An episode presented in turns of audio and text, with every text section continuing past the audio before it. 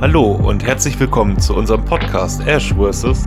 Pfirsichkrieger. Hier dreht sich alles rund um das Thema Gaming. Das heißt News, kleine Reviews Und dazu noch, was wir gerade so spielen und einiges mehr. Hallo der Pfirsich. Hallo Ash. Na, alles fit? Ja, das Bock. auf jeden Fall. Ähm, Bock ein bisschen die, die Trends zu massieren. Machen wir. ja, mit unseren Jahresendspielen. Ähm, wobei ich immer noch eben extra erwähnen muss, äh, wie toll ich es finde, dass plötzlich dann nach unserer Aufnahme, so ein paar Stunden später, plötzlich Fantastic, das Studio von The Day Before, vier Tage nach Launch dicht macht. Ähm, Wäre noch super drin gewesen, aber ja, was soll man machen? Und ja, und ein, zwei Tage später wird die E3 abgesagt, womit man jetzt also endgültig gecancelt, womit man auch schon gerechnet hat. Aber wir haben uns jetzt halt entschieden, unsere Top-Spiele 2023 zu machen. Ja, da hatten wir ja am Anfang uns überlegt, ja, machen wir jetzt drei Spiele, die im Jahr 2023 erschienen sind, oder machen wir dann dazu noch äh, allgemein dann Top 5 Spiele und ja, im Nachhinein haben wir uns jetzt dafür entschieden, dass wir drei Spiele nehmen, die aus dem Jahr, 23 Jahr 2023 sind, die wir gezockt haben. Dann reden wir noch über drei Spiele, die wir nachgeholt haben und dann ja unsere Flops und wenn wir noch Zeit haben, dann reden wir über die Spiele, die wir noch ehren wollen. Ne? Ja, also es, es war tatsächlich eine relativ schwere Entscheidung. Wobei ich sagen muss, erster und zweiter Platz standen für mich relativ früh fest, weil das die einfach dann den entsprechenden Effekt auf mich hatten. Aber gerade beim dritten Platz habe ich massiv mit mir kämpfen müssen, weil einfach viel zu viel in Frage kam.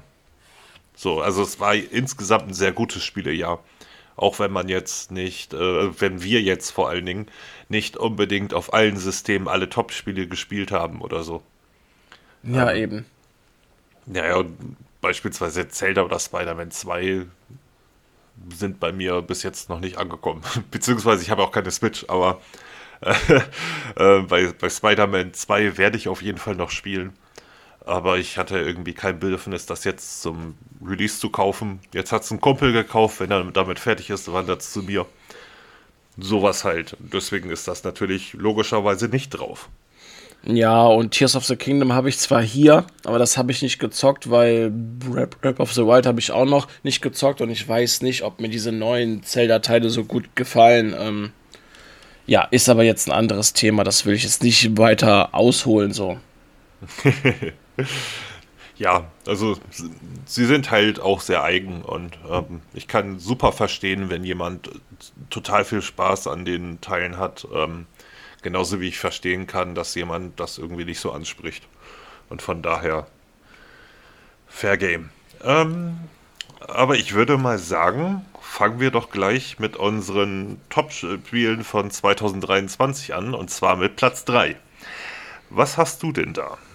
Auf Platz 3 habe ich tatsächlich Sea of Stars. Ähm, das war ein Kopf-an-Kopf-Rennen mit Bramble, aber ähm, dazu kommen wir bestimmt noch. Und ähm, ja, Sea of Stars war das letzte große JRPG in diesem Jahr.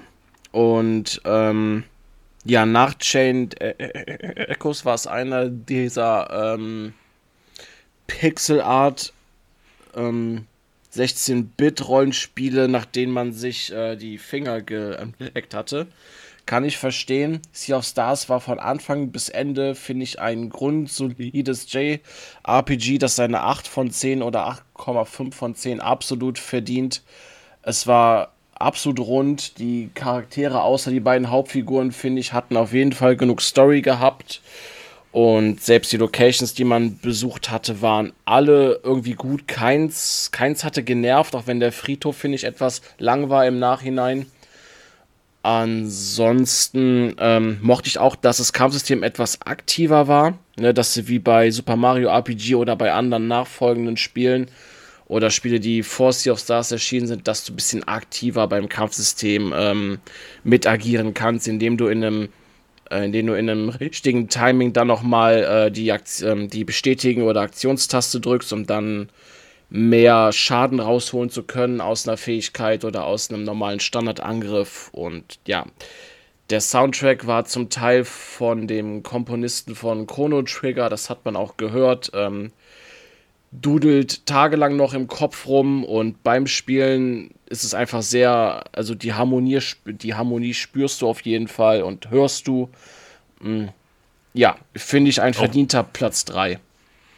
Ja, auch wenn sie beim Soundtrack meiner Meinung nach auf jeden Fall einige Male ziemlich daneben gegriffen haben. Also so rein atmosphärisch. Ähm, weil die Stücke halt sehr gut waren und sehr melodisch, aber manchmal braucht man halt ein bisschen mehr Stimmung. Und wenn dann ein Musikstück fröhlich vor sich hin dudelt, ist das dann manchmal etwas irritierend. Ich glaube, es war auf dem Friedhof auch so. Das ja, ist also, also alles auf Gruselatmosphäre gemacht ist und die Musik, hey, lass uns Party machen. So, genau, yay. und Freunde sein. Und allgemein ja, ja. ist der Soundtrack verdammt gut, aber der geht halt immer nur permanent nach vorne, ne? Anstatt, äh, wie du sagst, beim Friedhof das irgendwie schaurig zu untermalen oder so, ne? Ist auch da der Soundtrack immer schön treibend nach vorne. ja, es war irgendwie, ähm, oder später da mit diesen Pilzen da in dem Gebiet war mir das extrem aufgefallen, dass die Musik ja, da auch, viel, ja. viel zu fröhlich war für das, was eigentlich abgebildet werden soll. Ähm, das macht ihn aber als Soundtrack selber nicht schlechter. Also, ja. ähm, und ich glaube, dass auch ein Großteil der Probleme, die ich mit dem Spiel hatte, daran lagen, dass ich vorher etwas gespielt habe, was halt noch deutlich besser ist. Und dann ähm, so einen Monat später dann das zu spielen, ist dann, es ist hart. Ne? Also, weil man will es ja auch nicht miteinander vergleichen und so. Aber ähm, ja, das ist, macht das Ganze ein bisschen schwierig. Vor allen Dingen, weil man da spielerisch doch sehr, sehr lange Zeit sehr stark eingeschränkt ist und ähm, so und auch sehr, sehr viel klettert. Also ich glaube, da klettert man mehr als im aktuellen Assassin's Creed-Teilen. Also bis auf Mirage vielleicht. ähm, das ist schon sehr heftig, aber das ganze Art-Design äh, alleine war schon der Hammer. Also absolut top. Bei der Geschichte, gut, kann man drüber streiten. Ähm, ich fand den großen Twist nicht so gut.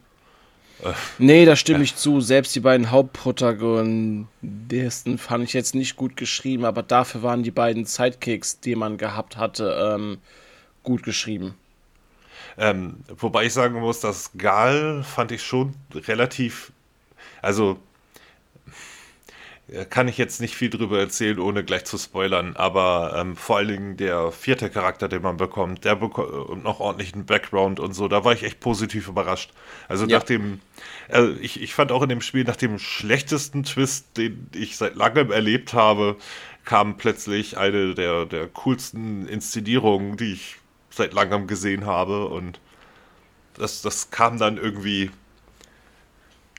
komisch zusammen, sag ich mal. Ähm, aber ein tolles Spiel auf jeden Fall. Also, da kann man echt nicht meckern.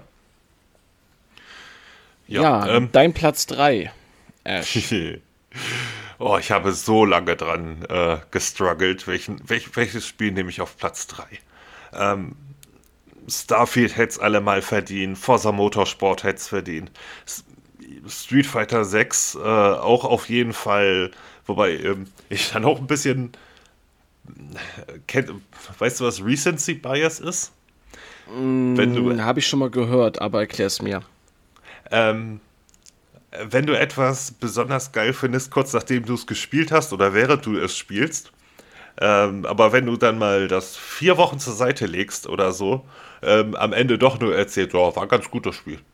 Weißt du? Ja, ich glaube ja, nicht, das dass ist dieser anfängliche Hype ist das, ja. Ja, ja, der ihn auch voll mitnimmt. Und ähm, daher ich aktiv momentan noch Street Fighter spiele, ähm, liegt das automatisch bei mir natürlich höher. Ähm, also schon in seiner Natur. Mal abgesehen ja. davon, dass die Genres untereinander und so weiter ist alles ein bisschen schwierig.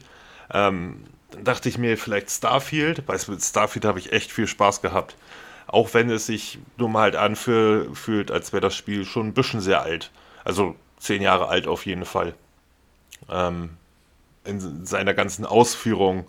Es ist halt dieser typische Bethesda-Stil. Ähm, hatte für mich ein bisschen das Problem, dass es dadurch aber auch kaum frisch wirkte, wobei die Story auch ein paar coole ähm, Twists hat und die Geschichten in dem Universum und ich habe ja bei weitem nicht alles gesehen. Ne? Also da muss ich das noch ein paar Mal durchspielen, äh, bis es äh, richtig zieht. Aber was dann bei mir tatsächlich auf Platz 3 gelandet ist, ist Everspace 2.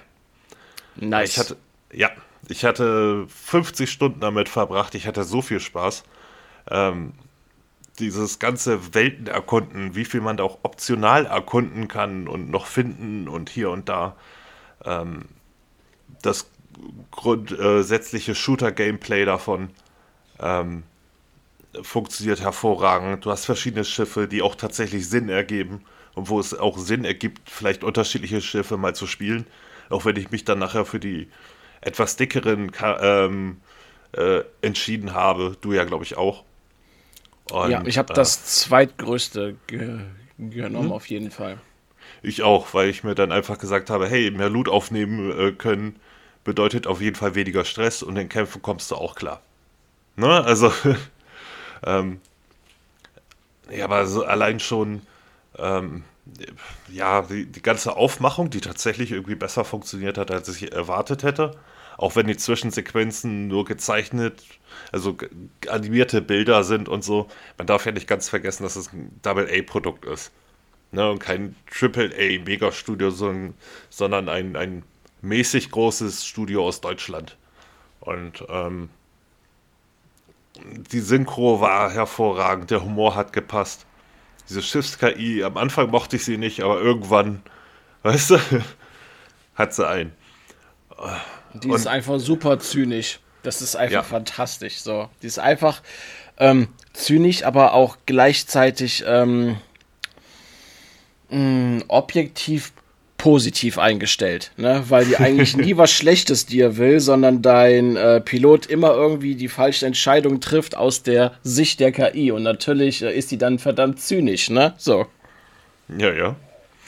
Ähm, ja, auch die, auch die kleinen Geschichten, die sich in dem Universum abspielen. Ich habe versucht, alle Nebenquests zu machen. Ich habe, glaube ich, nicht ganz alle gefunden. Irgendwie ein, zwei fehlen mir. Ähm, und der Name Everspace ist wirklich Programm. Also das Spiel ist riesig. Ähm, du kannst einfach auch auf den Nebenplaneten, wo du nicht zwingend hin musst, so viel Zeit verbringen und wie gesagt, da noch irgendwelche Sachen entdecken und hier und da. Das ist echt der Hammer. Also, ich habe da jetzt 50 Stunden mit verbracht und ich glaube, das Spiel könnte auch noch easy weitere 30 bis 50 Stunden füllen, wenn es das möchte. Ja, ja wenn ich dann tatsächlich alles erkunden möchte. Und ich fand auch, wie gut die Rollenspielmechaniken in so einem Weltraum-Action-Spiel funktionieren, wo du ja ausschließlich nur ein Raumschiff spielst ne, und nicht aussteigen kannst oder so. Das ähm, fand ich auch gut. Und die ganzen Raumschiffschlachten haben auch immer Spaß gemacht. Das, ne, weil du unterschiedliche Feinde hast, die alle ähm, unterschiedlich angreifen. Viele haben Schild, viele haben Panzerung, viele haben Begleitdrohnen, die du erst abschießen musst, bevor du dem Hauptschiff schaden kannst. Das ist ganz cool eigentlich. Äh, ja, überhaupt dieser Rollenspiel. Also, ich, ich habe ja schon, während ich es gespielt habe, so nach zwei, drei Stunden, dir mal irgendwie geschrieben, Alter, also, da fühle ich das Rollenspiel. Weißt du, da ist es nicht nur so ein Add-on, sondern du merkst es einfach auch spielerisch, wenn du irgendwelche Prozentzahlen auf irgendwas hast. Ähm, das bleibt ja leider bei den meisten Spielen aus. Ja, oder nur wenn du dann wirklich auf Details achtest, dass du da mal Unterschiede merkst. Aber nein, also ähm, de deine Schiffssets, die du auch rerollen kannst und so weiter, mit den Bonuseffekten, ähm, die wirken sich schon ziemlich konkret aus. Und das fand ich richtig geil, weil dadurch das äh, Looten und allem drum und dran auch ein bisschen mehr Sinn ergeben hat. Ne? Oder vielleicht ein bisschen mehr Zeit da reinschieben. Für dies und das. Und ähm, es lohnt sich beispielsweise auch auf das richtige Schiff zu warten. Ne, weil du hast dich einfach, du gehst zum Händler und du bekommst halt welche vorgeschlagen. Aber wenn du das nächste Mal da bist oder übernächste Mal, sind es halt andere Schiffe. Und äh, das kann schon einen guten Unterschied machen, einfach. Und, ähm, boah, nee, aber es ist, war einfach eine geile Erfahrung. Auch dieser Soundtrack hat einfach super Bock gemacht. Ähm, ein Bonus, wenn man die äh, äh, ein Sonnensystem quasi abgeschlossen hat in Form von ähm, Bonusaufgaben, die einem einfach in jedem gesetzt werden, äh, war zum Beispiel dann auch, dass man einfach doppelter Geschwindigkeit fliegen konnte. Also zumindest von Punkt A nach B. Weil die Schnellreise kommt ja erst recht spät. Ja, die kommt wirklich leider recht spät. So, das war auch einer der Punkte, wo mir das Spiel, ich will jetzt sagen, nicht gefallen hat, sondern es mir leicht auf die Nerven ging, dass ich ständig immer von A nach B fliege. Klar war, die, die, klar war dieser, ähm, dieses Fliegen von Planeten zu Planeten quasi durch das Sonnensystem war deutlich schneller. Ne? Also es war, ne, es war verdammt cool und dass du da auch hier und da mal solche Funksignale hast, wo du hin kannst. Natürlich, wenn du das äh, zehnmal gemacht hast, dann kennst du die ganzen Events, dann brauchst du da auch nicht mehr hin. Aber das Fliegen ging schon schneller. Ich war aber froh, als ich ähm, die Technologie bekommen habe, dass ich in den verschiedenen Systemen mir solche ähm, Warp, soll, solche Warp-Stationen hinstellen kann, solche Funksignalbojen ähm, quasi. Ja. Wo du dann von Punkt zu Punkt hinspringen kannst.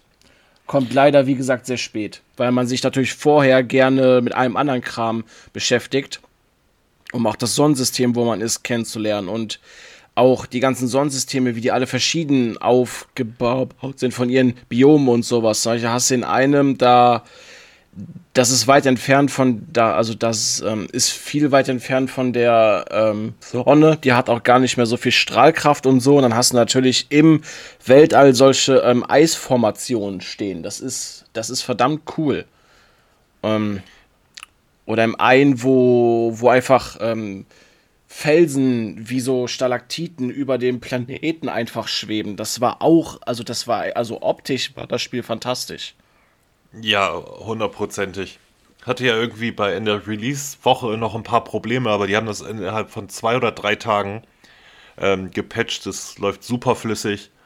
Es sieht richtig schick aus. Ähm, Allerdings, als ich dann später die, ähm, äh, die Technologie bekommen hatte, dass ich sehen konnte, was äh, ich denn schon auf dem Planeten gefunden habe und äh, was da doch so rumschwirrt, was ich noch nicht eingesammelt habe, habe ich erstmal so einen kleinen Schock gekriegt.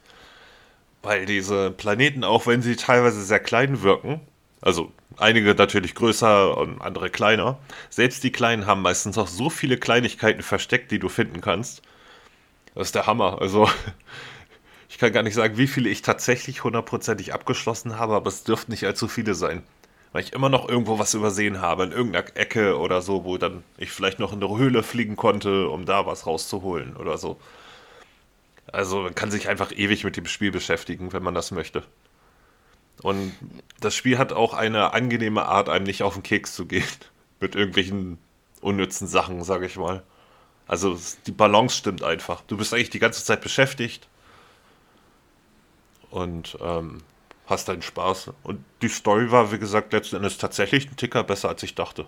Also ich habe echt wenig erwartet, muss ich dazu sagen, aber ähm, trieb einen ganz gut nach vorne, fand ich. Ja, also kurzum sei gesagt, wenn ihr auf Rollenspiele steht und ihr wollt in eurem Rollenspiele-Pool mal etwas Neues haben, etwas Frisches, dann Everspace 2 ist eigentlich eure Wahl dann. Damit macht ja. ihr nichts falsch. Ja, und vor allen Dingen natürlich auch ein bisschen Bock auf Space Shooter habt, natürlich. Ne? Genau. Also ähm, ist halt wie, wie Chorus auch von einem deutschen Team. Irgendwie scheint das in Deutschland jetzt gerade sehr beliebt zu sein. Space Shooter zu machen. ist aber auch ein Genre, das irgendwie gefühlt seit der PlayStation 2 aber auch verloren ging. Ne? Da kam noch ja. mal ein Colony Wars, glaube ich, und seitdem habe ich das nur noch vereinzelt mal auf dem PC ge gesehen, so alle fünf Jahre mal eins oder so. Und seitdem sprießen die Spiele aber auch jetzt, so Sci-Fi-Spiele. Äh, ja, und äh, einige, die da gemacht werden, werden ja auch nie fertig. Also äh, Star Citizen. Ähm, nee, und es wie gesagt, ist super umfangreich, ist sehr zugänglich, finde ich. Ähm, kann man ihn sehr schnell, sehr leicht mit Spaß haben. So, und absolut zu empfehlen, ist mein Platz 3 für dieses Jahr. So, wie sieht es denn mit deinem Platz 2 aus? Ja, Platz 2 sollte eigentlich äh, Hogwarts ähm, Legacy. Hogwarts werden. Ähm, Wurde es aber dann nicht, weil wir uns jetzt kurz vor, kurz vor Aufnahme nochmal neu orientiert haben, was die Top-Spiele angeht.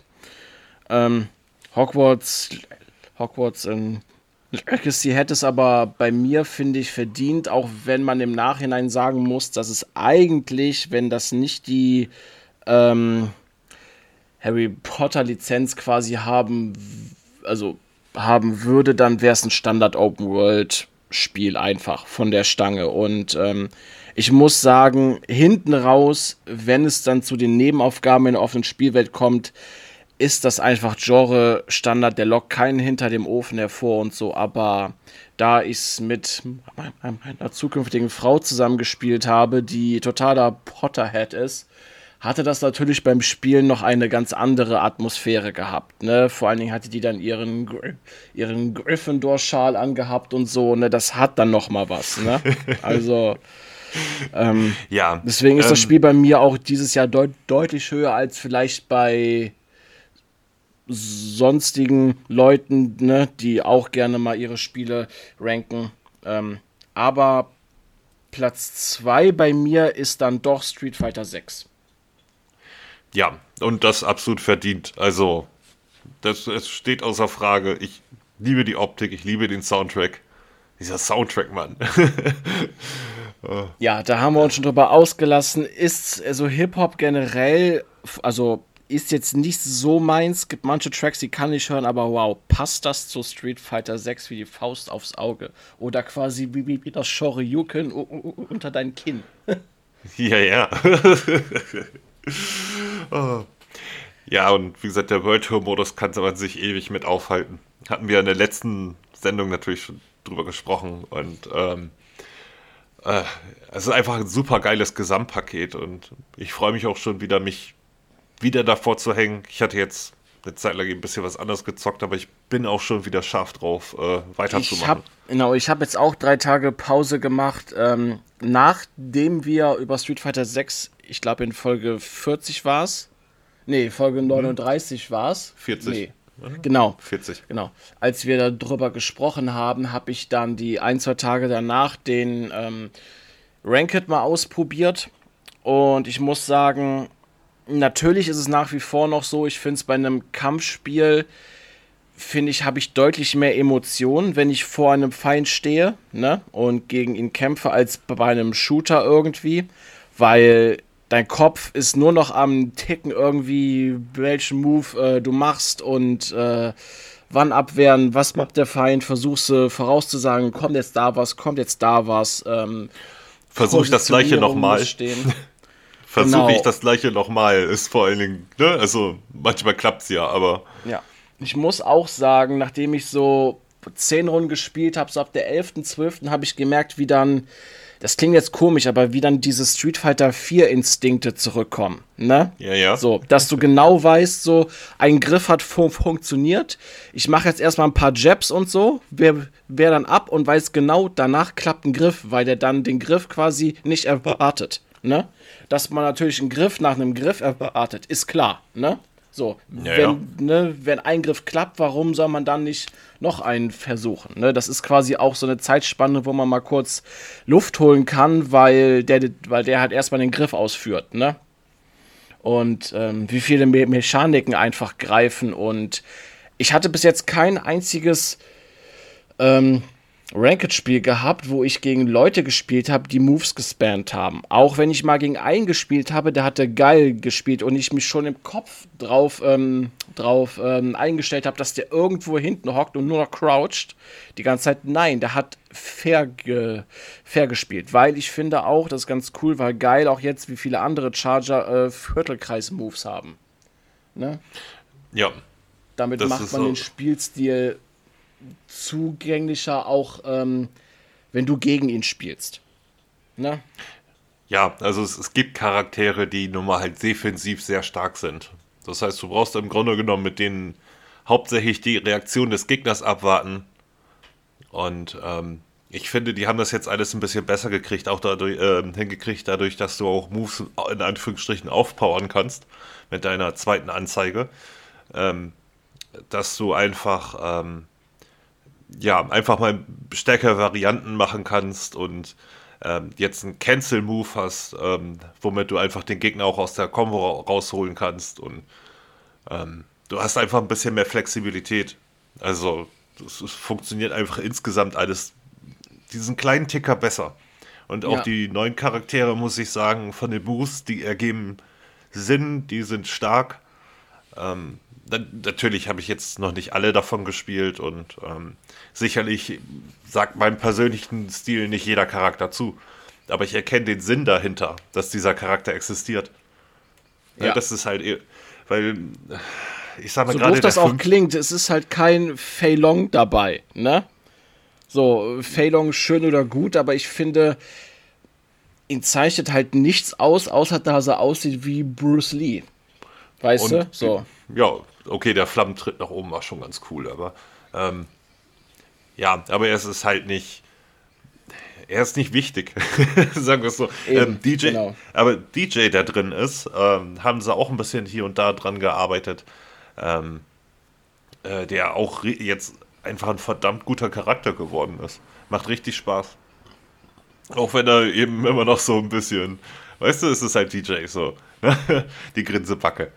Genau. Ja. Aber was ich sagen muss, ähm, Ranked, ich bin ja bei Kampfspielen immer vorsichtig, was das angeht. Ne?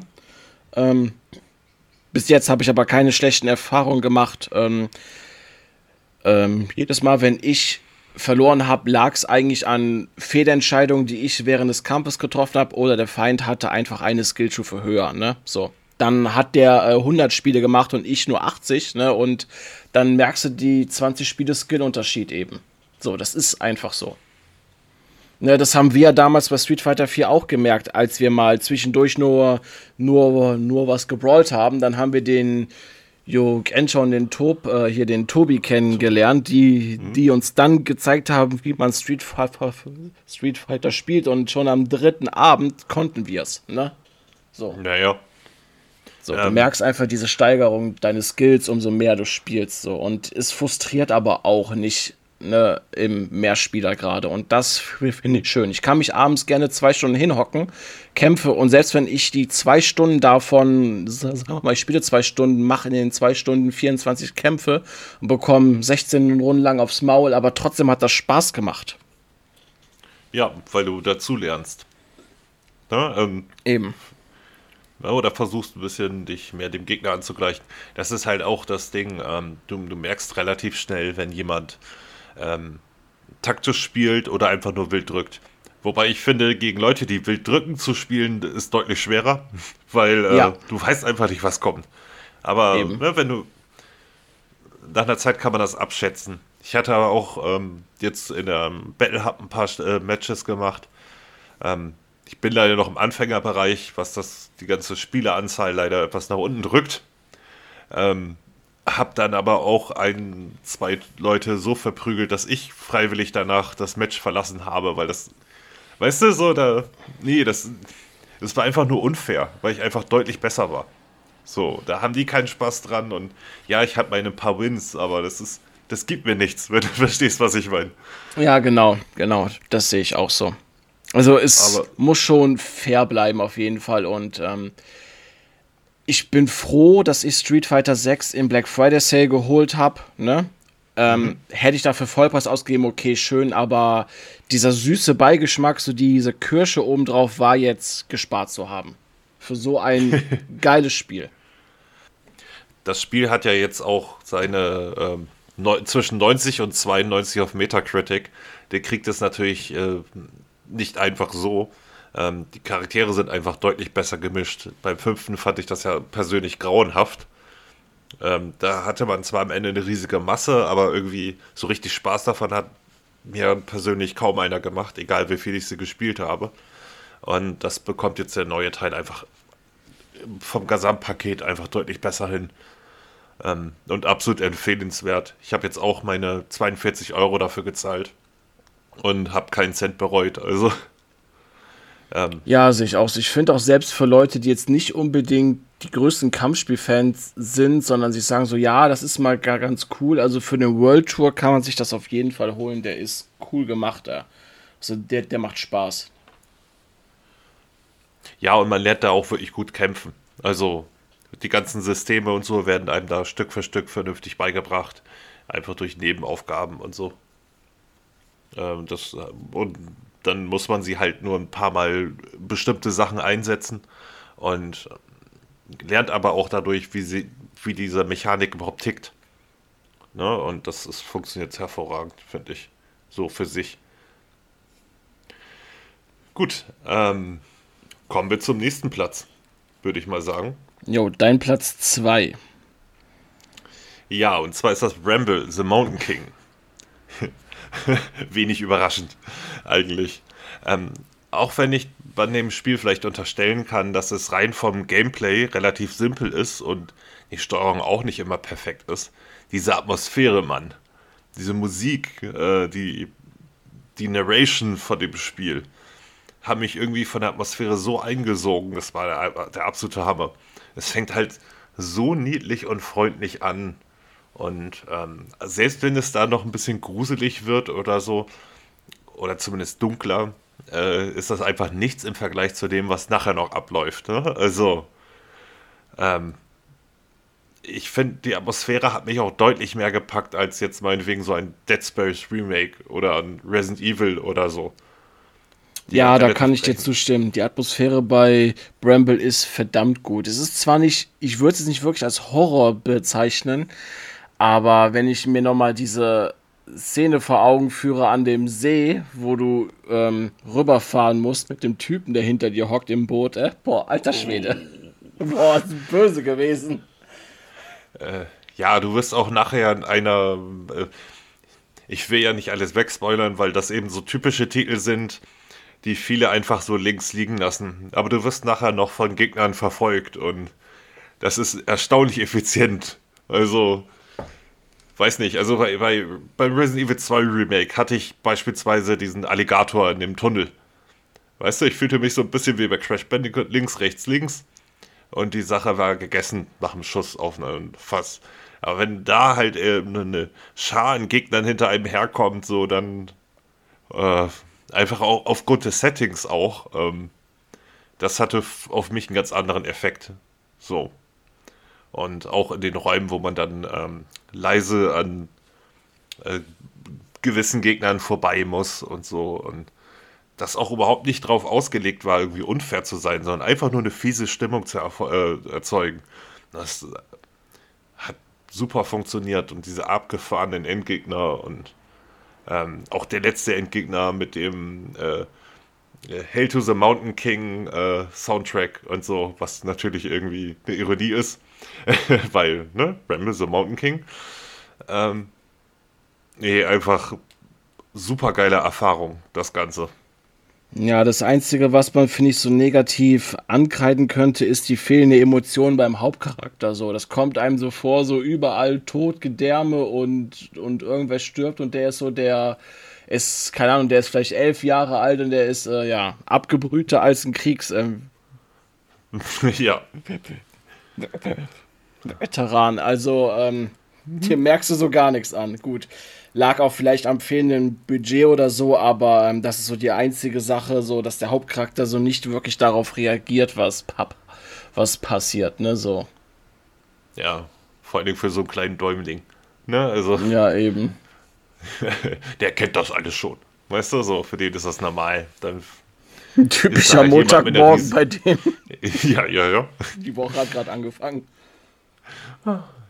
Wieso muss ich jetzt nee. wieder daran denken, dass ich den Vorspann von Battlefield 4 gespielt habe, dachte mir, hey, das ist so wie morgens mein Weg zum Deal, weißt du so? Egal. Nee, aber ja. ähm, absolut empfehlenswert. Es ist nicht allzu lang, es ist nicht allzu schwer. Ähm, und wie gesagt, ne, die Atmosphäre ist einfach eine 10 und das hat irgendwie einen bleibenden Eindruck bei mir hinterlassen. Und der hat sich irgendwie bis heute gehalten. Und das ist ja auch eine Leistung dafür, dass es irgendwann Mitte des Jahres erschienen ist. Äh, zwischen diesen ganzen anderen großen Titeln. Ne, ähm, ja, eben, es kam, also es kam ja schon vorher, glaube ich, auf den PlayStation-Konsolen raus und auf dem PC, dann kurze Zeit ähm, später für die Xbox. Äh, für den PC kam das, glaube ich, ein bisschen früher, meine ich. Ja, genau, Vielleicht. daher hatte ich auf jeden Fall diese, ähm, quasi diesen Geheimtipp rausgehört. Ne? Und dann habe ich mich sehr gefreut, als es dann in den Game Pass reinkam und habe es auch, glaube ich, ähm, mit dir nahezu zeitgleich angefangen. Ich glaube, ich war ein, zwei Tage später dran. Äh, ja, meine ich auch. Ja. Das war einer Was? der Titel, worauf ich schon wirklich gewartet habe, weil ich schon gehört habe, wie abgefuckt das einfach alles ist. So. Ja, und das Spiel schafft es, also hat jedenfalls geschafft, mich immer wieder auch zu überraschen. Weißt du, es gibt eben diese Klischees und so, ne, ja, und dann wird's gruselig, so. Ne? Aber das hat das einfach vom ganzen Pacing so geil hingekriegt. Hammer. Also, vor allem ist das ein kleines Spiel von, weiß nicht, 15 Leuten oder so. Ähm, ja. Ja, äh, absolute Empfehlung. Mein Platz 2 für dieses Jahr. Und ähm, Jetzt kommen wir zu Platz 1, der bei uns den der gleiche teilen wir uns. Genau, den ja. teilen wir uns. Und Wie mein, kann es auch anders sein? Ja. Ne? kam im Februar ein Spiel raus, das eigentlich schon bei Leuten, die gerne ihren FOMO bekämpfen wollen, ähm, eigentlich dafür gesorgt hat, dass das nicht, dass das nicht passiert. Ja, Hi-Fi Rush ist rausgekommen. Urplötzlich oh, ja. einfach so. Hey, mhm. wir haben da mal ein Spiel. Ja, die haben den Trailer gezeigt ähm, ich dachte mir, ja gut, ähm, sieht ganz nett aus. Äh, Wenn es dann mal irgendwann erscheint, warum nicht, kommt ja ein Game Pass. Und dann sagen die plötzlich, ja, und übrigens, jetzt ist es erhältlich. Und ich, wow, ne, äh, gleich mal runtergeladen, wie wahrscheinlich fast jeder andere auch, ähm, der die Show gesehen hat. Und ähm, angefangen und dachte mir noch so beim ersten Level, Mann, sieht das geil aus. Ich meine, Cell-Shading-Optik kann man halt so oder so machen. Und ähm, es gibt halt diese Szene, die auch häufig in Trailern benutzt wird, wo aus dem, ähm, ja, äh, aus einem Loch schießt und du mal kurz die Übersicht über die Stadt hast, wo du auch noch übelst weit gucken kannst. Und alles bewegt sich im Rhythmus. Und überhaupt die ganze Umgebung und alles äh, läuft immer im Rhythmus. Irgendwas wackelt immer im Rhythmus, damit du bloß dieses Rhythmusgefühl hast. Aber ich hatte dann erstmal so ein bisschen Skepsis, weil Rhythm Games sind jetzt nicht, also ich mag sie schon, aber sie können halt auch ganz gern mal etwas sehr stressig sein. Ja, da war ich auch kritisch bei. Und ähm, dieses Spiel hat es wirklich geschafft, Rhythmus als Vorteil zu nutzen. Also für so ziemlich alles und immer, ohne dass es ein Problem ist. Also es gibt paar Abwehrsequenzen und so, wo das dann natürlich vielleicht doch ein bisschen übermäßig wichtig ist. Und da sind auch einige Leute dran verzweifelt. Aber ähm, ab davon ähm, bist du halt nur stärker, wenn du im Rhythmus bist. Du bist aber nicht schwach, wenn du es nicht bist. Das war, ist so der kleine Trick, das hat äh, Metal äh, Helsinger für mich ein bisschen verbockt. Weil du einfach, wenn du im Rhythmus triffst, so massiv stärker bist, dass es einfach von dir verlangt wird. Und da war das auch noch deutlich schwerer hinzukriegen, gefühlt. Also ja, diese. Das war nicht ja, so gnädig. Und, und Hyper Rush verlangt das nicht von dir. Klar, an einer Stelle, wo ich fast ähm, ver verzweifelt wäre, wo man im Rhythmus kontern durfte, um durch eine Tür zu kommen.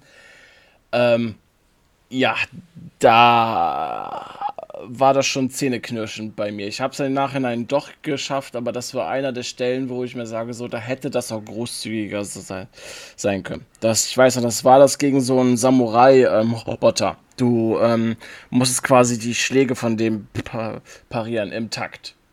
Und ähm, das und ähm, musstest das machen, um durch eine Tür zu kommen. So, der Kampf hat nicht aufgehört, bis, bis du halt äh, das perfekt hingekriegt hattest.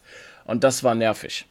Aber das war auch ja. wirklich die, das war die Stelle, die nervig ist, weil das Spiel dir dann quasi aufdrückt, das zu lernen. So. Ja, aber da, ähm, der, der, Witz ist, dass sowas ja ähm, im Spiel dann auch später vorkommt. Genauso wie mit den, den Selbstschussanlagen, die sehr viel Präzision erfordern. Aber wenn du es einmal kapiert hast, dann musst halt da wirklich ein ähm, paar Mal Zähne knirschend durch. Aber wenn dann die gleiche Aufgabe dir nochmal gestellt wird, ist es plötzlich kein Problem mehr. Weil dieser Lerneffekt einfach da ist. Ne? Weil du dann auch ein bisschen entspannter bist bei der ganzen Sache, weil hast ja schon mal geschafft. Ne? Und ähm, ich sag mal beim ersten Level, aber insgesamt dachte ich mir, boah, das ist schon cool, ne? nett inszeniert, ähm, nette Geschichte, der Humor passt. Ähm, guter Humor zeigt sich ja auch dadurch, ähm, dass die Gags, die dich nicht zum Lachen bringen, dich nicht stören. Ne? Also das ist für mich guter Humor. Ne? Du kannst manchmal ein bisschen lachen oder ein bisschen drüber schmunzeln, aber äh, wenn ein Spruch bei dir nicht zieht, hängst du nicht, oh, ne, so. Ähm, das hat das Spiel hervorragend hingekriegt. Aber der erste Level ähm, geht auch rund eine Stunde, was ja echt relativ lang ist, vor allen Dingen für so eine Art, weil das ja hauptsächlich ein Character-Action-Spiel ist. Ähm, aber ich, ich, hatte danach, glaube ich, ein, zwei Tage Pause gemacht, weil ähm, ich irgendwas anderes gerade zu dem Zeitpunkt gespielt habe. Es war halt ein Shadow Drop, ne? Aber dann, ähm, ja, dann irgendwie ein paar Tage später gedacht, ja gut, kannst du jetzt einfach mal, ach, machst du einfach mal eben den zweiten Level. Schaust dir das doch mal genauer an und dann plötzlich wird dieses Spiel Stück für Stück immer geiler. Ne, es ist, baut sich einfach auch super geil auf. Ähm, die Charaktere, die noch dazukommen, sind hervorragend gemacht. Die äh, Endgegner sind verrückt. Die Mucke ist, wird immer besser. Das ist der Hammer. Und ich glaube, der neunte oder zehnte Level war das, ähm, wo ich dann wirklich sagen musste, wow, das ist einer der besten Level, die ich seit Jahren gespielt habe. Wo ich dann schon beim Spielen dachte, ey, das, den, ich will diesen Level nochmal spielen. Hoffentlich kriege ich nach dem Durchspielen eine Levelanwahl. Ich will das nochmal mit voll aufgedrehten Kopfhörern spielen, weißt du? So, so sehr hatte mich das und wow. wow. Also, das ist.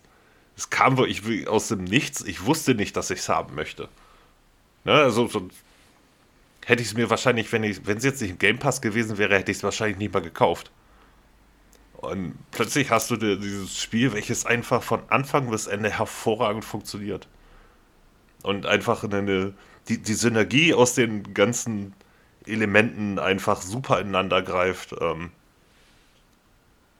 das war einfach nur ein Hammer. Und für mich persönlich tatsächlich das überraschendste und spaßigste Spiel des Jahres.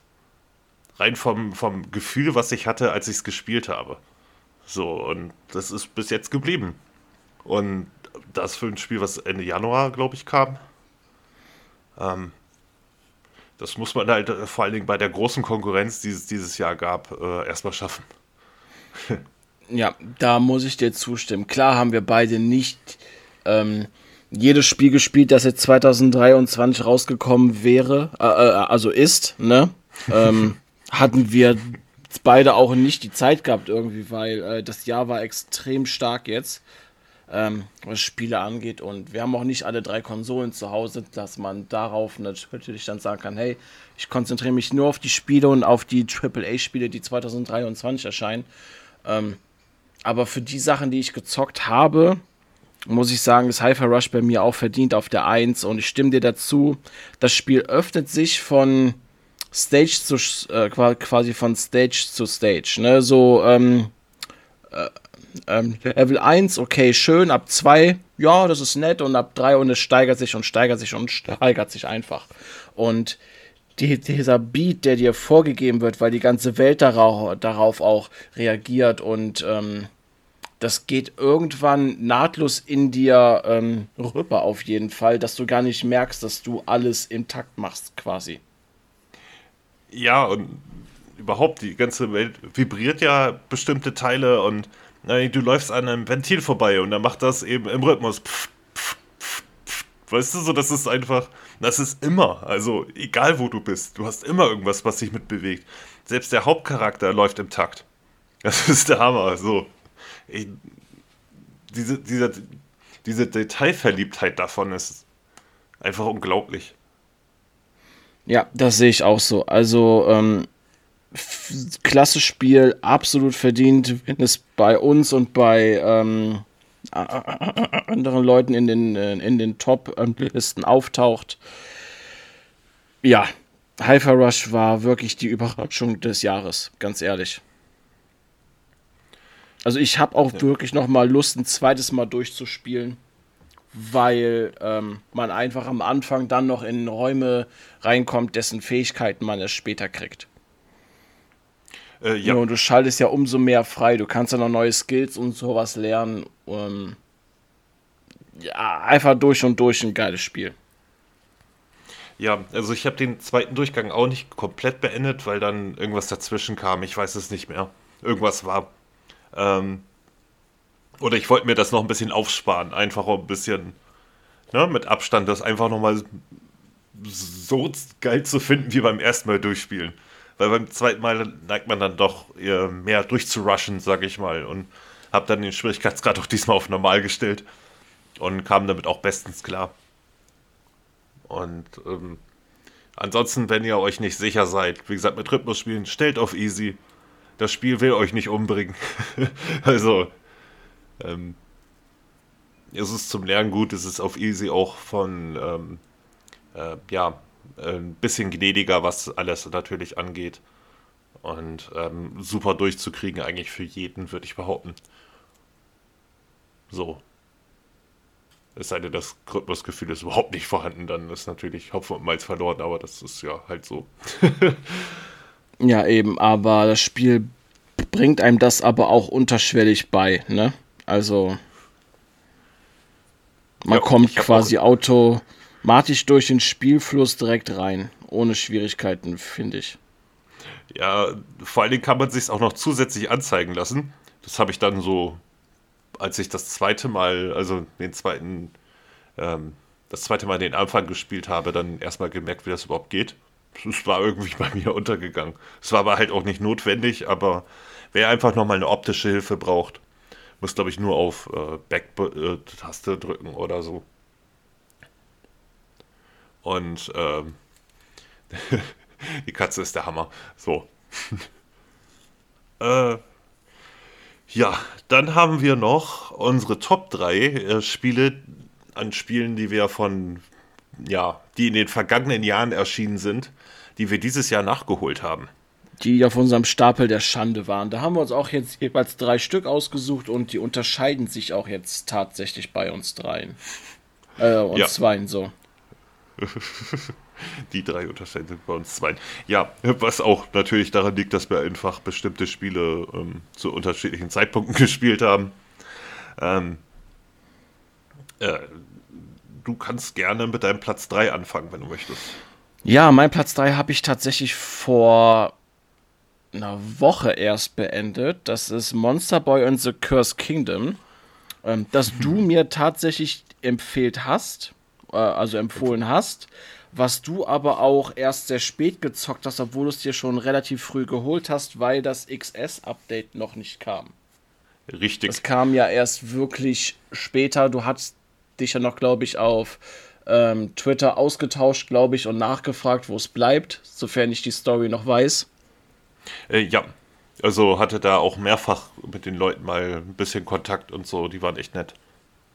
Also. Ja, ich hatte da leider auch am Ende ein paar kleine Bugs gehabt, aber dadurch habe ich es ja auch letzten Endes ein zweites Mal auf 100% gemacht und daraus auch den Walkthrough, den ich bei YouTube hochgeladen habe, ähm, zusammengeschustert.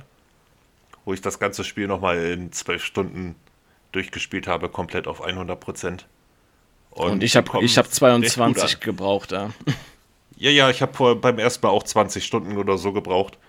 Ähm, ich habe deinen Guide auf jeden Fall öfters mal benutzt, vor allen Dingen im Feuertempel. Der hat mich so genervt, ey. Boah, da hänge ich vier Stunden. Ne? Ich hatte an dem Tag echt die Schnauze voll, ne? Meine Konzentration war auch weg, also ganz ehrlich. Und du fragtest dich, hey, warum hat das, äh, hat das Video 7.000 oder 8.000 Klicks? weißt du so? Ja. Ich weiß jetzt warum. Es ist nicht schwer. Wenn du es einmal gemacht hast, wenn du es jetzt noch ein zweites Mal spielen würdest, würdest du drüber lachen, was für Probleme du beim ersten Mal hattest. Ne, und das habe ich dann ja auch gemerkt, so als ich den Guide gemacht habe, es war auch noch eins der stressfreisten Gebiete. So. Ähm. aber letzten Endes äh, doch recht lang und daher ähm, ja. kommt halt eins zum anderen.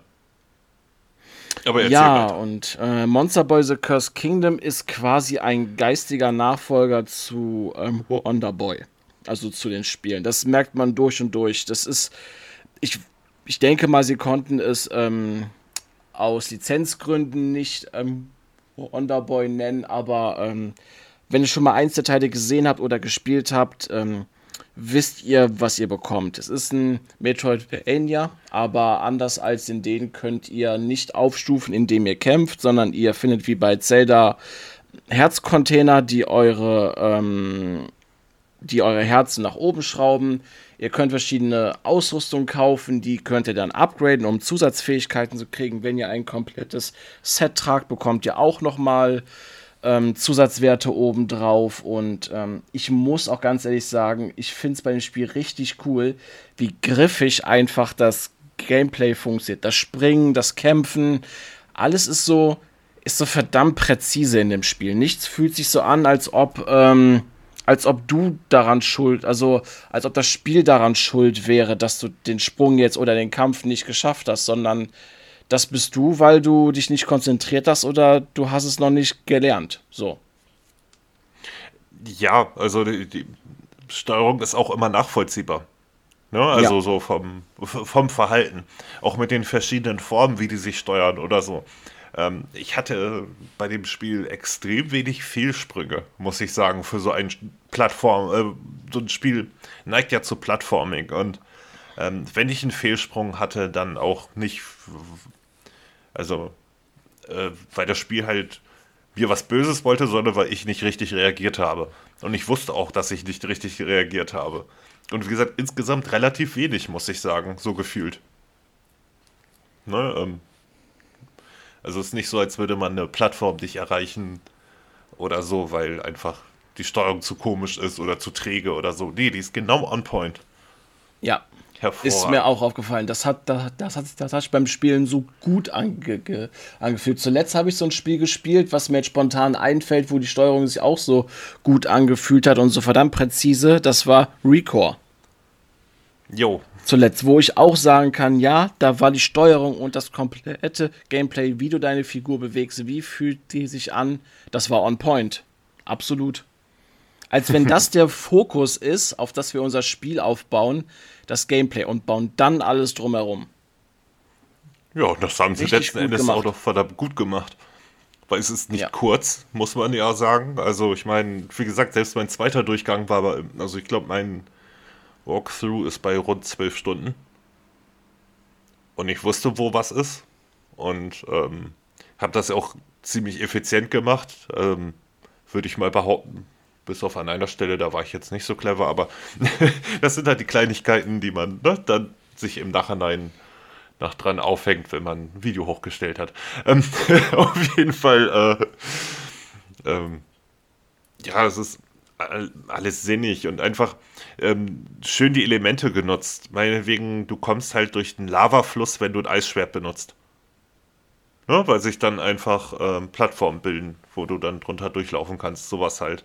Oder dass du halt auch mal die anderen Formen, die du hast, es gibt halt, ähm, äh, bis du eine menschliche Form wieder kriegst, dauert es halt einige Zeit. Und davor ist man halt ähm, ein Schwein. Hat man die verschiedenen Tierformen. Man hat ja. ein Schwein, das halt ähm, durch sein Gewicht im Meer halt sinkt und, und in Schlamm auch. Dafür kann es Zauber machen und kein Equipment tragen. Dann habt ihr eine Schlange. Die kann natürlich an be mussten beenden, kann sie langkle langklettern. Ihr habt mit dem Gift habt ihr einen Fernkampf, aber allgemein finde ich, ist die Schlange eigentlich die schlechteste Transformation. Ähm, danach habt ihr den Frosch, den fand ich schon ziemlich cool. Der kann ähm, Ausrüstung tragen. Der hat eine Zunge, womit er sich an verschiedenen ähm, an verschiedenen Objekten in der Spielwelt langschwingen kann oder sich quasi ähm, langgeschleudert wird.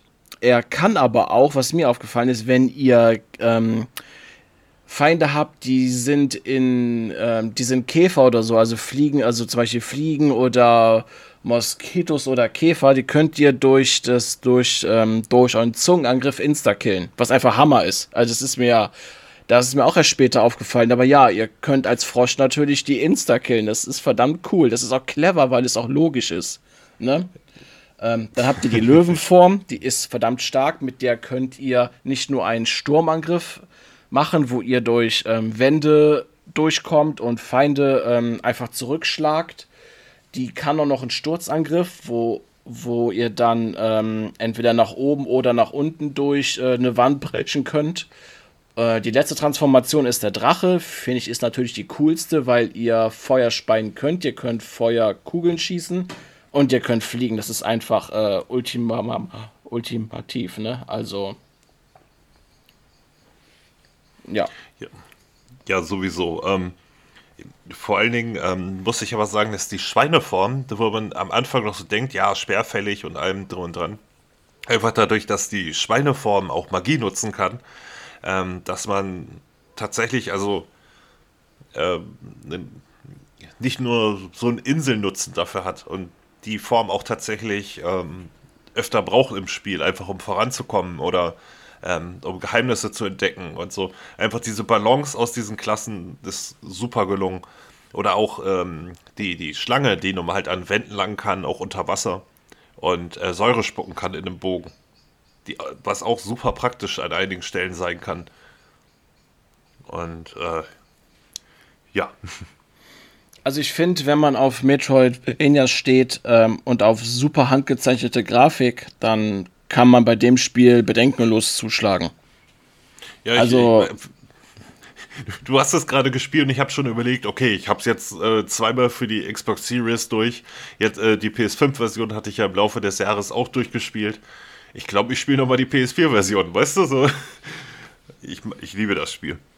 Ja, kann ich verstehen. Wie gesagt, war eines der Top 3 Spiele, die ich dieses Jahr nachgeholt habe. So, ähm, kommen wir mal zu deinem nachgeholten Spiel auf Platz 3. Und das ist ein Spiel, das ich mir vor kurzem geholt habe, weil es für 65% im Sale war und ich es noch nicht gespielt habe. Weil ich auch ein wenig Angst davor habe. Wegen dem Schwierigkeitsgrad. Ich habe aber schon gehört, dass das Spiel ist einfach nur Learning by Doing. Mehr ist das nicht. Ist es auch. Ähm, und zwar ist es Hollow Knight. Also Hollow Knight ist ja als Metroid, gilt ja im Groben und Ganzen als das beste Metroidvania, sagen viele. Ganz so weit würde ich nicht gehen, weil ähm, da auch so ein bisschen persönliche Präferenz mitspielt. Aber es erinnert nichts daran, dass es ein saumäßig geiles Metroidvania ist. Mit einem einzigartigen Stil, ähm, mit diesem, diesem, diesen Käfer-Designs, das ist der Hammer. Ähm, es ist wirklich sehr umfangreich. Also ich habe es zwar abgeschlossen, also die Geschichte abgeschlossen, aber alle Bonusaufgaben habe ich nicht gemacht, weil es wurde mir dann irgendwann auch zu krass und zu langwierig. Ich weiß nicht, wie lange ich es gespielt habe, weiß nicht, 24 Stunden oder so. Vielleicht ein bisschen länger. Ähm, hab dann am Ende an der Arena, also irgendwann bin ich an der Arena gescheitert, die ich eigentlich schaffen müsste, aber gemerkt habe, okay, ich bin jetzt erstmal durch.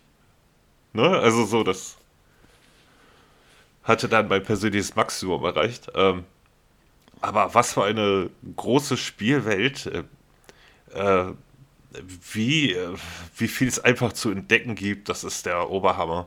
Und immer eigentlich auch vom Schwierigkeitsgrad eine faire Balance. Der Start ist wirklich tatsächlich das Schwierigste am Spiel, fand ich. Ähm, vor allen Dingen, weil dir das Spiel auch nicht sehr sonderlich hilft, wo du hin musst.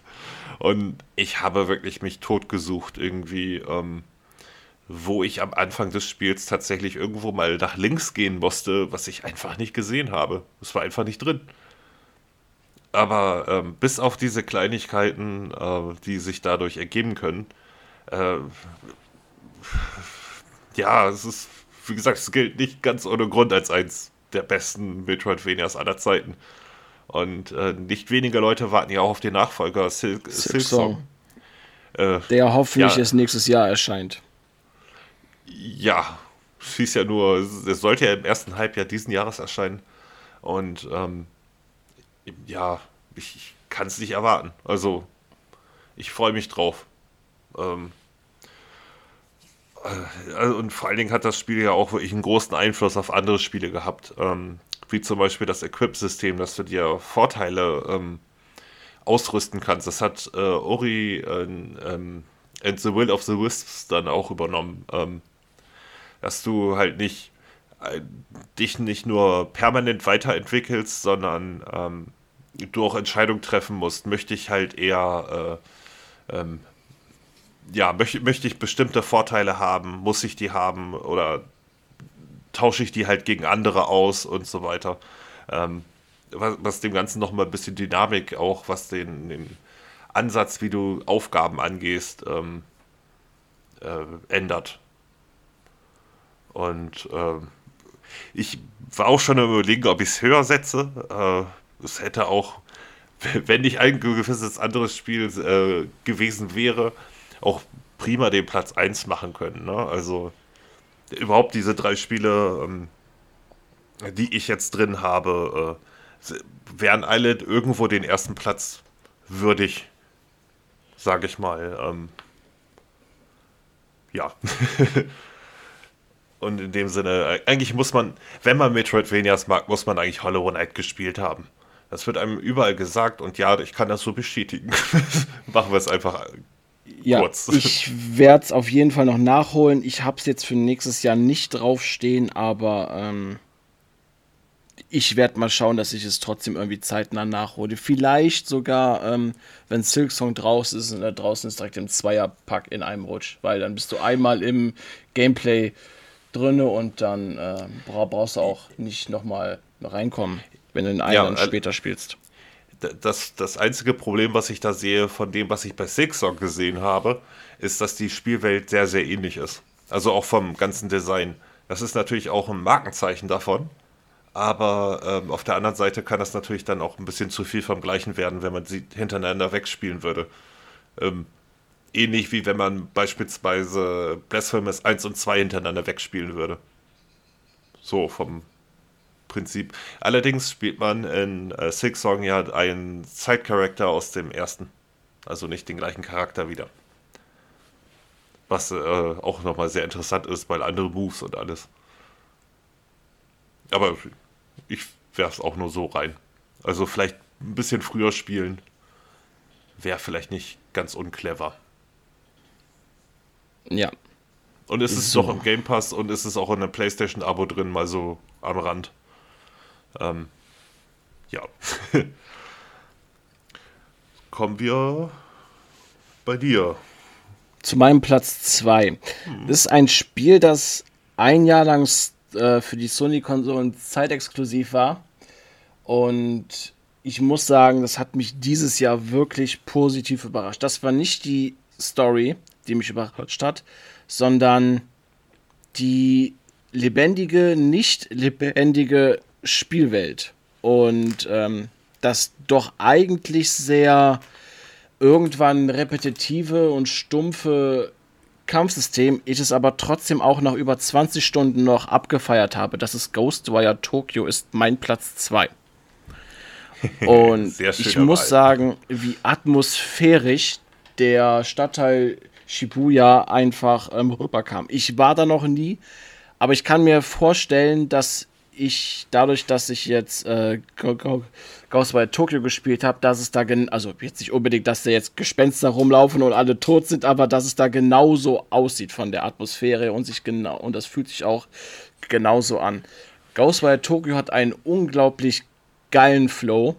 Auch was die äh, Sammelaufgaben angeht, ja, das ist in Open-World-Spielen Standard. Ich finde aber, dass die Sammelaufgaben dort ähm, sinnvoll sind, weil sie geben dir ja auch Power-Ups quasi. Sie machen dich ja auch als Charakter stärker. Und ähm, was für ein Flow das einfach ist, wenn du einmal damit anfängst, ähm, die Sachen zu suchen, weil du überall ähm, noch mehr ähm, Sammelkram siehst, den du ja auch sofort aufheben kannst. Ne, das geht ja direkt im Einfluss rüber. Genauso wie das Kampfsystem. Ja klar, irgendwann ist das ziemlich ähm, repetitiv, repetitiv, und du weißt, wie du einige Feinde besiegst, so und hast du fünfmal den einen Geist besiegst, besiegt, dann weißt du, wie der funktioniert. Aber ich finde die ganzen Effekte und die Fingerzeichen dabei, das ist einfach atmosphärisch und cool irgendwie. Also mir hat das sehr gut gefallen.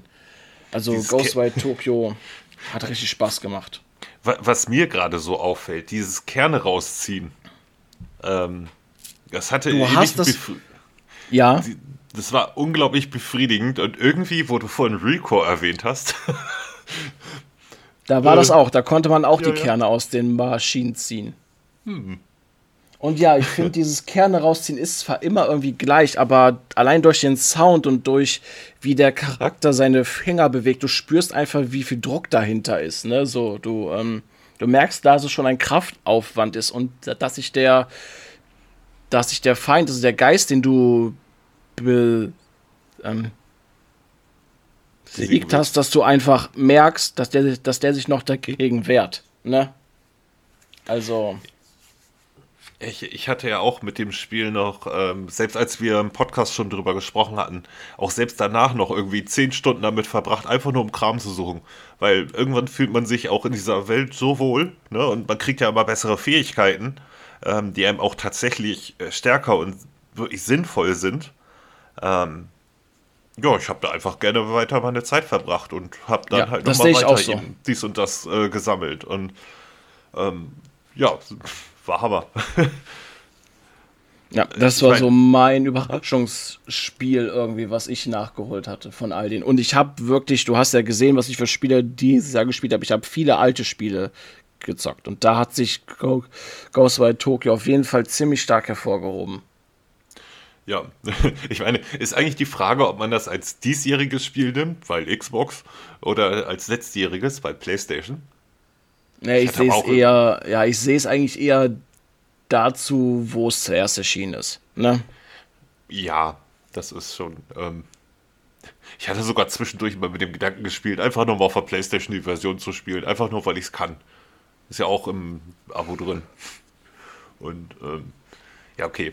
Da, zumindest die 20 Stunden, die man für den Hauptkram braucht oder so. Ähm, Ach ja, wahrscheinlich nicht. Ich habe keine Ahnung. Ich habe einfach zu viel zu zocken. Abschließend bleibt mir zu sagen, ich will einen zweiten Teil haben. Ich weiß nicht, wie gut der erste ankam, aber ich will einen zweiten. Ich glaube, der erste hat sich gar nicht mal so gut verkauft. Aber ich hoffe, dass dann irgendwie ähm, ja, genug zusammengekommen ist, dass das einfach alles nochmal ein bisschen erweitert wird. Ähm, weil gerade eben diese Atmosphäre von dem Spiel so speziell ist. Ähm, sowas gibt es halt sonst nicht. Ne, auch wenn es eigentlich rein von den Mechaniken, also beziehungsweise von dem, was passiert, total das Standard Open World ist, irgendwie ist das, wird das Spiel halt eben im Laufe de, äh, der Zeit immer besser und macht immer mehr Spaß und am Ende wollte ich ja fast nicht aufhören, irgendwie. Ja, man hat sich, es klingt doof, aber man hat sich irgendwie quasi wie zu Hause gefühlt, ne? So. Ja. Ja, weil die Spielwelt ja auch ziemlich detailverliebt ist. Ne? Also du hast wirklich das Gefühl, du läufst durch die Straßen. Ne? Also dass es auch, dass es auch genauso aussieht da. ne? Wenn man jetzt ja. dorthin fahren würde und da würde ein Geist auftauchen, würde man sich nicht wundern. Weißt du, nee, so, das, das wäre okay. Ja, geht schon klar ja, mein Platz 2 für dieses Jahr, denn der, der nachgeholten Spiele. so, soll ich zu meinem Platz 1 kommen, der auch völlig unerwartet ist bei Leuten, die das uns schon länger zuhören. Du hattest deinen Platz 2 noch nicht. Ich hatte meinen Platz 2 noch nicht? Ne. Äh, ach ja, Hollow Knight war dein, dein Platz 3. Stimmt. Ich hatte am Ende nochmal umgestellt, deswegen. Ähm, ja, Lost Judgment. Was soll ich noch groß sagen? Das Spiel ist der Hammer. Also, ich mochte den ersten auch sehr gern und ich mag den ersten immer noch sehr gern. Ähm, ich mag den ersten, glaube ich, genauso wie den zweiten. Weil der einfach nochmal vom Fokus ein bisschen anders ist, mehr auf Detektiv, aber ähm, das Judgment ist halt ein Ticker mehr Yakuza, sprich Like a Dragon. Ähm, ich hatte ja auch, wie gesagt, kürzlich erst darüber natürlich äh, schon länger gesprochen. Ähm, aber diese ganzen, diese ganzen Elemente, die irgendwie langsam aber sicher bei Yakuza so ein bisschen untergebuttert worden, sind da drin gelandet. Du hast einfach unfassbar viele Nebenaufträge, Nebenaufgaben, die du machen kannst, die dann auch manchmal äh, überraschend äh, umfangreich sind. Ähm, ob du jetzt meinetwegen irgendwelche Straßenrennen gegen äh, andere Motorradgangs fährst und du fängst dann erstmal mit deinem Motorroller da an, weißt du?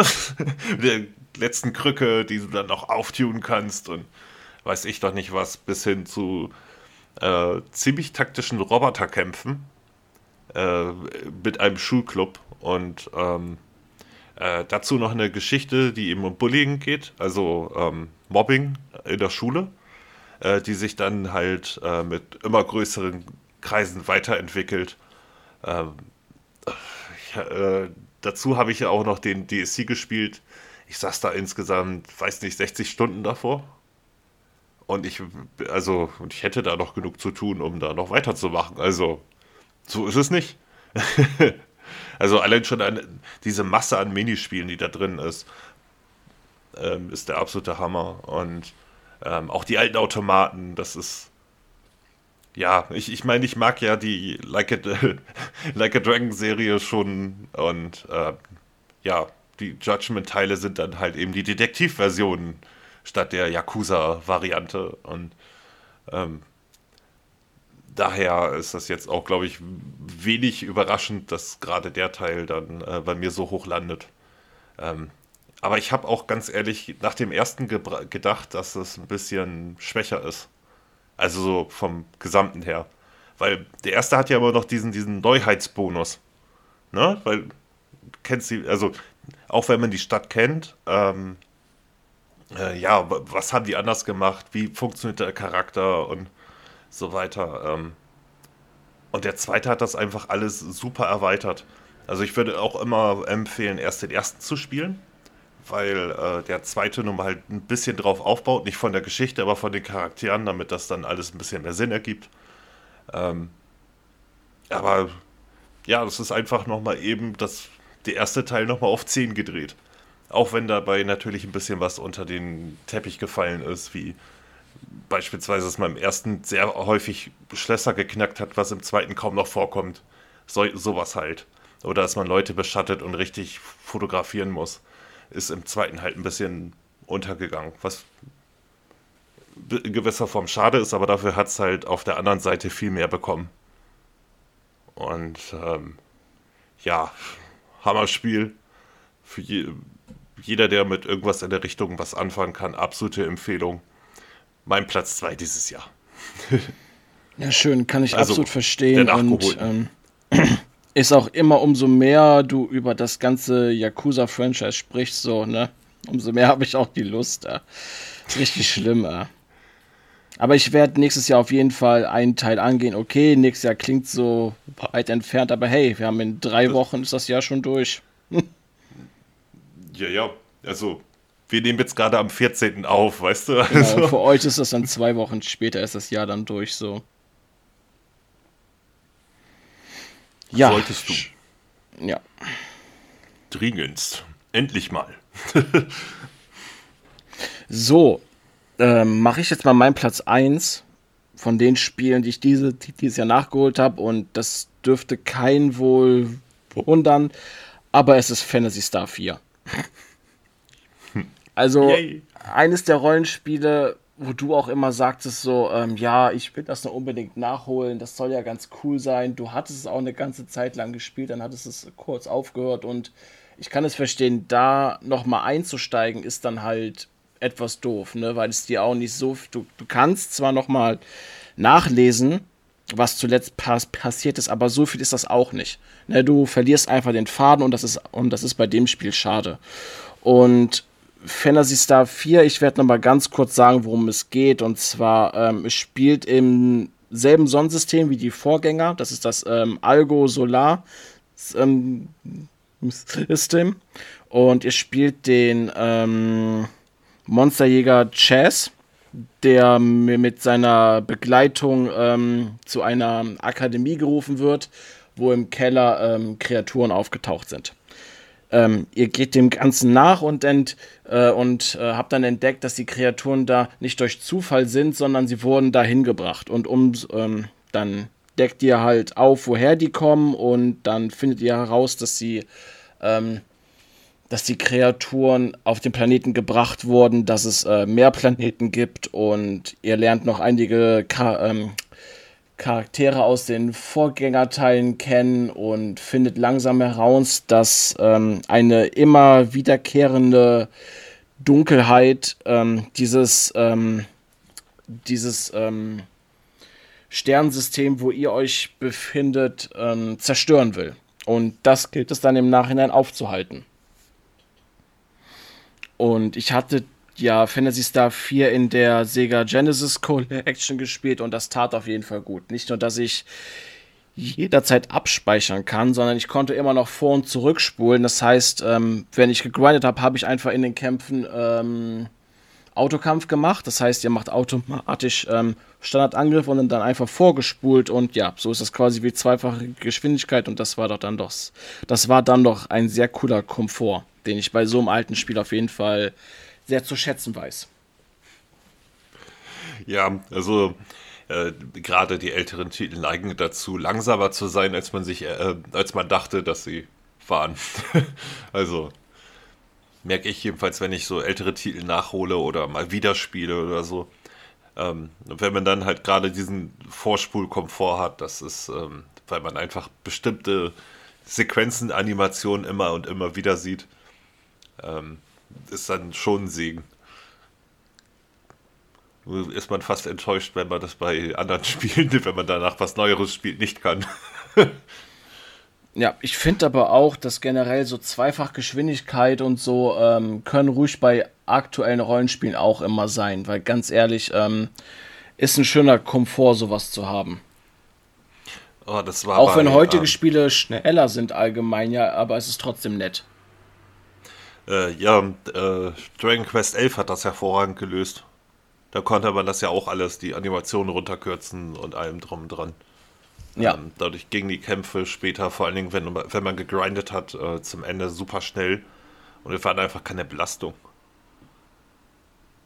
Na, ähm, wozu gerade dann eben Spiele, vor allen Dingen Spiele mit Random Encounter neigen können. Und äh, ja, nee, also es ist immer noch auf meiner Liste der Titel, die ich auf jeden Fall früher oder später nachholen möchte. Gut, dann dein Platz 1 ist ein Spiel, das ich dieses Jahr beendet habe, ich aber trotzdem ähm, als vorheriges Jahr als beendet ansehe, weil ich es genau am 2.1. durchgespielt habe. Und irgendwie, ähm, ja, fühlt es sich trotzdem bei mir an wie 2.22 anstatt 2.23. Ja klar, weil du da den Hauptteil gemacht hast. Eben. Ja, und das ist ja, ja, okay. Wie gesagt, wer uns länger zuhört, wird es wahrscheinlich kaum wundern. Ist natürlich Chain Echoes. So, das, das wohl beste Rollenspiel seit äh, Ewigkeiten. Weil diese Kombination eben aus diesem Kampfsystem, welches ungewöhnlich ist, aber ähm, sich auch durch äh, Zugänglichkeitsoptionen so einstellen lässt, dass es einfach nur ähm, cool ist oder du, äh, man kann sich wirklich den Schwierigkeit so gerade geil anpassen. Äh, du hast eine äh, relativ früh im Spiel eine sehr große Bewegungsfreiheit, dass man auch äh, schon sieht, was alles ähm, äh, ja, später noch bewegbar ist, was einen dann auch motiviert zum Weiterspielen. Du hast einen coolen Soundtrack, du hast eine super geil geschriebene Geschichte, die wohl eine der, der, der besten äh, ja, JRPG-Geschichten ist, die ich, glaube ich, jemals erlebt habe. Äh, weil sie einen auch immer wieder überrascht und auch mit äh, heftigen Ereignissen dich ganz äh, zurückhält. Wow, also ich habe keine Ahnung. Also ich, ich habe ja auch schon vorher gesehen, dass äh, Leute meinten, bestes Rollenspiel aller Zeiten und dann gehe ich ja meistens doch eher negativ daran, muss ich zugeben. Ne, weil, ne, dann ist es das bestimmt nicht. Weißt du, so dieses Innere. Ja, das, ist, das, war ja, das, ist, das war ja genauso was wie, äh, als ich dir gesagt habe, dass von allen Kingdom Hearts Teilen Burst by Sleep der stärkste ist. Ich glaube, du warst auch skeptisch am Anfang und im Nachhinein ist er das. Ja, kann man so sagen. Ähm, ja, also man musste sich halt nur daran gewöhnen, dass die PSP weniger Tasten hatte und so. Naja, ähm, auf jeden Fall ähm, habe ich es dann aber dann doch irgendwann mal so ein bisschen, ähm, also ich, ich war schon motiviert, aber ähm, leicht skeptisch angefangen, ob das jetzt dann wirklich das Richtige ist. Und dieses Spiel hatte mich so unglaublich schnell in seinen Bann gezogen, dass, das habe ich echt seit Ewigkeiten nicht mehr, vor allem nicht beim Rollenspiel erlebt. Ähm, das, das haut einem im Grunde genommen sofort in die Fresse, so Ereignisse, und ähm, zeigt sofort sein starkes Writing. Ähm, du hast in diesem, wie die Dialoge geschrieben sind, auch keine ätzend lange Dialoge, sondern welche, die wirklich effizient sind. Das heißt, ähm, was mich bei heutigen Spielen halt häufig nervt, ist dieses Drumherum-Gelaber. Ne? Also, wo dann erstmal zehn Minuten um heißen Brei ähm, geredet wird, bis, er, bis dir dann gesagt wird, okay, wir müssen da und da hinfahren. Ne? Oder Geschichten halt komplett aufgebauscht werden oder so. Und das hat das Spiel überhaupt nicht. Das erzählt dir genau das, was du wissen musst. Und zwar in dem Umfang, in dem du es wissen musst. Und ähm, auch mit, mit einem vernünftigen Timing. Also ich glaube, es gibt keine Zwischensequenz in dem Spiel, welche länger als ein paar Minuten geht. Und du hast trotzdem nie das Gefühl, da fehlt was. Und erzählt trotzdem meistens deutlich mehr als die meisten anderen Spiele, indem sie sich einfach äh, Gedanken gemacht haben, äh, warum Sachen so sind, wie sie sind. Und wenn es das Landen der Luftrüstung ist, die nicht im hohen Gras landen kann, weil beim Landen die Landeklappen aufgehen und wenn da das hohe Gras reinkommt, gehen die kaputt. Auch wenn die sonst super gepanzert sind in der Luft. Landen ist halt doof. So, ne? Das ergibt Sinn. Das sind so Sachen, die. Da haben sich andere Spiele nie irgendwie die Mühe gemacht, ähm, äh, ja, zu erklären, warum bin ich jetzt eingeschränkt als Spieler. Und die haben es einfach super hingekriegt. Oder ähm, Magie ist halt in der Welt was Besonderes und nur noch wenige Menschen haben ähm, Energie, weil es gibt halt ähnlich wie bei Final Fantasy VII diesen Magie-Lebensstrom. Und ähm, ja, je mehr Menschen leben, desto weniger Energie hat der Planet. Und äh, desto weniger Energie haben auch die Menschen. Deswegen könnte ich viele zaubern. Ergibt Sinn. Ne? Weil Energie wird ja nicht mehr, die bleibt immer. Und äh, ja, das Spiel war einfach nur beeindruckend. Also, das ist das erste Mal, dass ich glaube ich sage, dass tatsächlich ein Spiel besser ist als ähm, die, die ganzen großen Klassiker. Weil es hat sich wirklich alles genommen von den alten Spielen, was gut war, und einfach noch einen Ticker besser gemacht. Einfach mal den, also quasi positiven Sachen genommen und dann wirklich straight runtergekürzt, was einem bei dem Spiel auf den Keks ging. Und es funktioniert trotzdem. Und das ist schon unglaubliche äh, beeindruckende Leistung. Zudem hast du auch noch viele Custom-Optionen, was die Angriffe und Techniken und sowas angeht. Und äh, dazu ist der Schwierigkeitsgrad durchgehend fair. Ich habe selbst am Ende den, den Superboss da platt gemacht, als ich einmal kapiert habe, wie er funktioniert. Alles kein Thema. Äh, ja, es ist, wir wie gesagt, wir haben schon öfter drüber geredet und. Das Problem an Chained Echoes ist auch, du kannst nicht so viel von der Handlung erzählen, ohne zu viel zu spoilern. Das Spiel ist so ja. unglaublich stark ge geschrieben. Selbst die Charaktere und deren Schicksale, du kannst nicht so viel erzählen, weil das nimmt einfach so ein, so ein, äh, so ein Wow einfach weg, ne?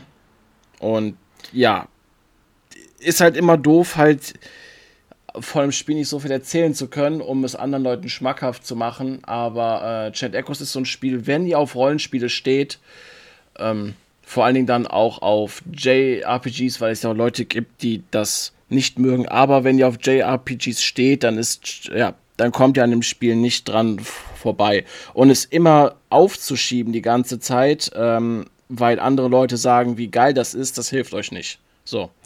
ne, ihr tut euch damit keinen Gefallen. Spielt das einfach und seht einfach ja. selber.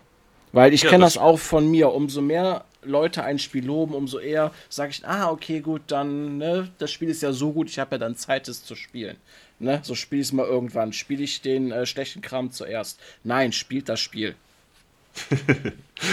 ja, spielt es bloß nicht vor Sea of Stars, weil sonst macht Sea of Stars nur noch die Hälfte Spaß. Es ist, wie es ist.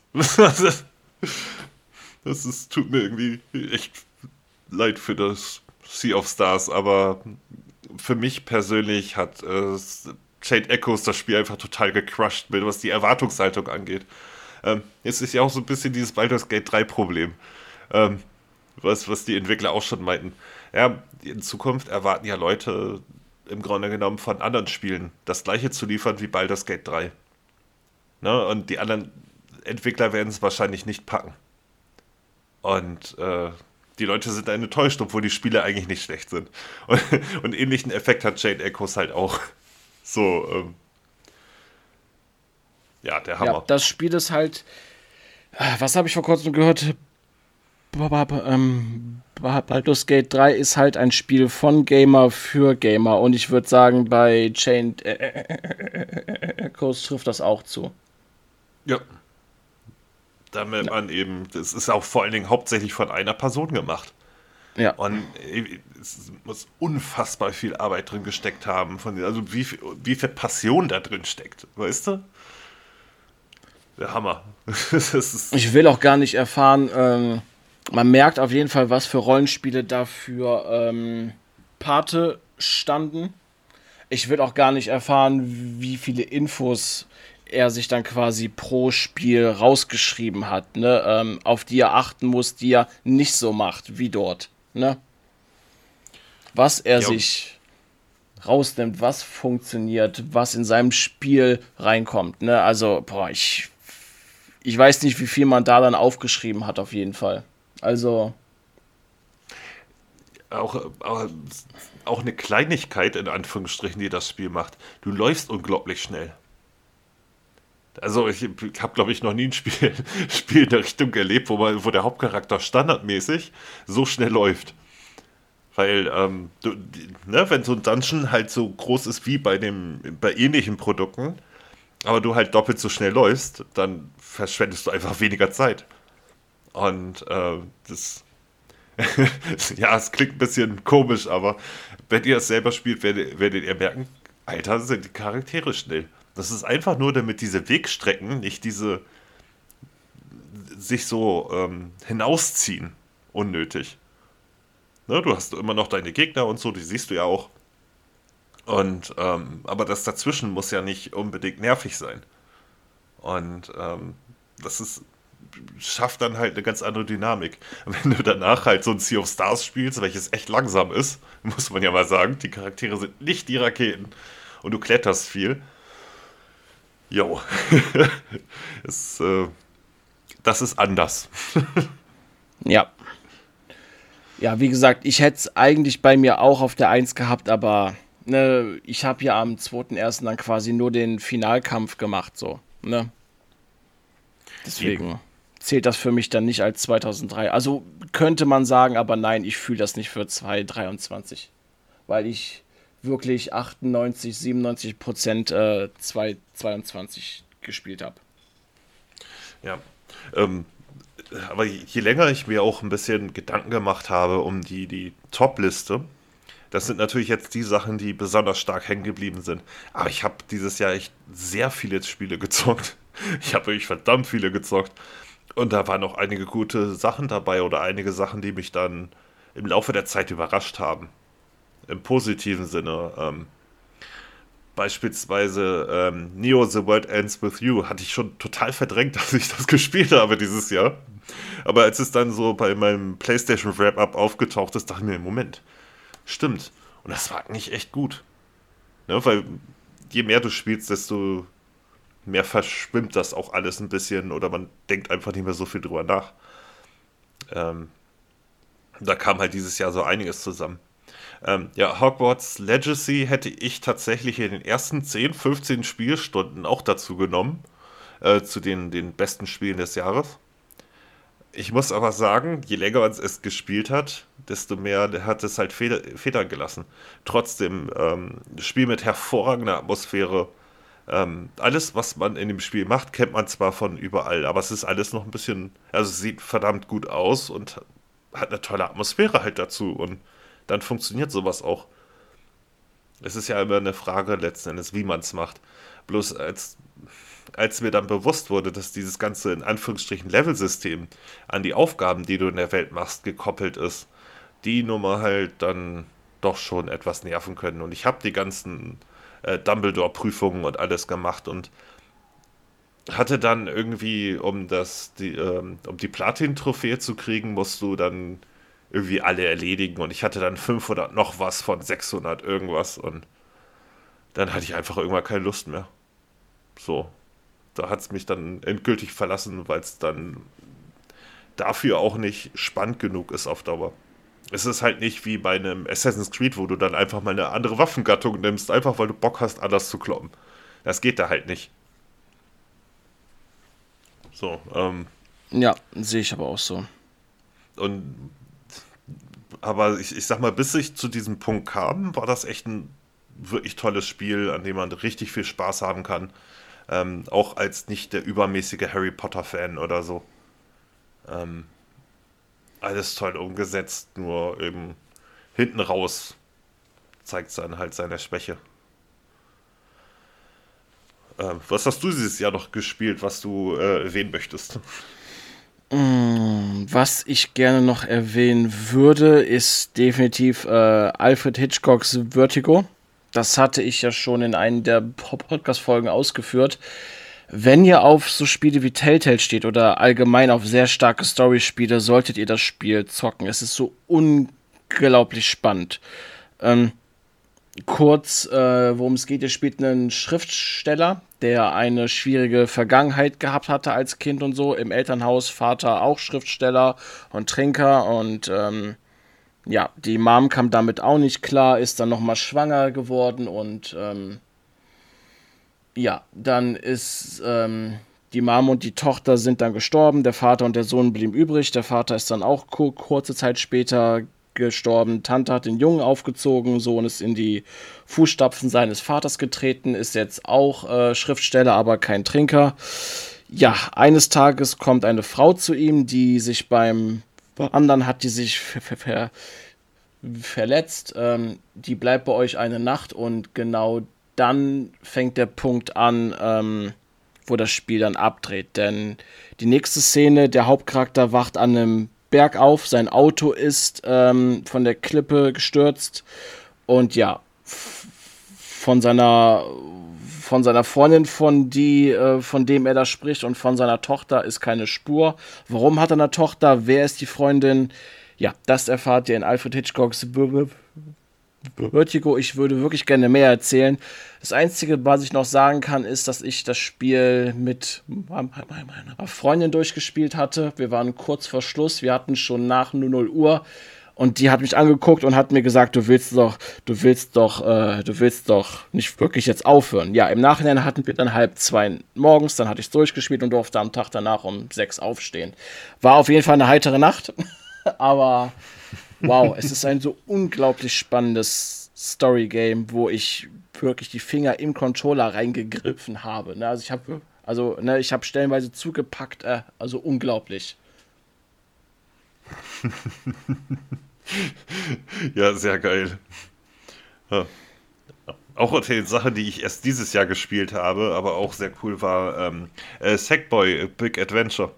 So ein Spiel, welches halt damals total untergegangen ist ähm, und sicherlich keine Welt bewegt, aber ähm, sehr gute Laune macht und irgendwie witzige Pop-Stück-Remixes drin hat und auch eine Menge Spaß dran gehabt. Einfach so insgesamt. Ähm, ja, Heaven hatte ich ja nochmal ähm, wiederholt auf der Playstation. Super geil. Ja, bei Sakuna auf Rise and Ruin bin ich mir bis heute unsicher, ob ich das jetzt wirklich gut fand oder nicht, aber es ist, hat mich schon einige Zeit motiviert. Ähm, äh, ich habe Dragon Quest Heroes nachgeholt, den ersten Teil. Mit dem zweiten muss ich dann auch langsam mal irgendwann anfangen. Ähm, welches schwer ist weiter zu empfehlen, aber ich, ich habe doch, doch letzten Endes fand ich sehr gut. So, ich meine, es war echt ein vollgepacktes Jahr.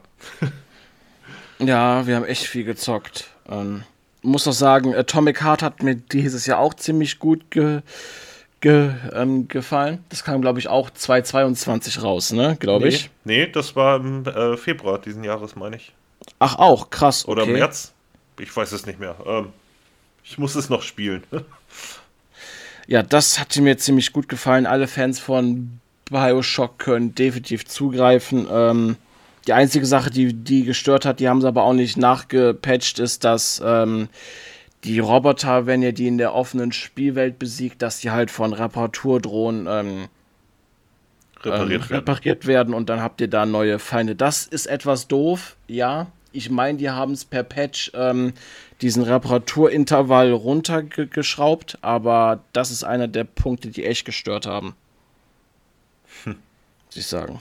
Äh, an was ich auch noch verdammt viel Spaß hatte, waren die beiden SteamWorld äh, Dick-Spiele 1 und 2. Kann ich nur für Metroidvania-Fans ähm, wärmstens empfehlen, hat super viel Spaß gemacht.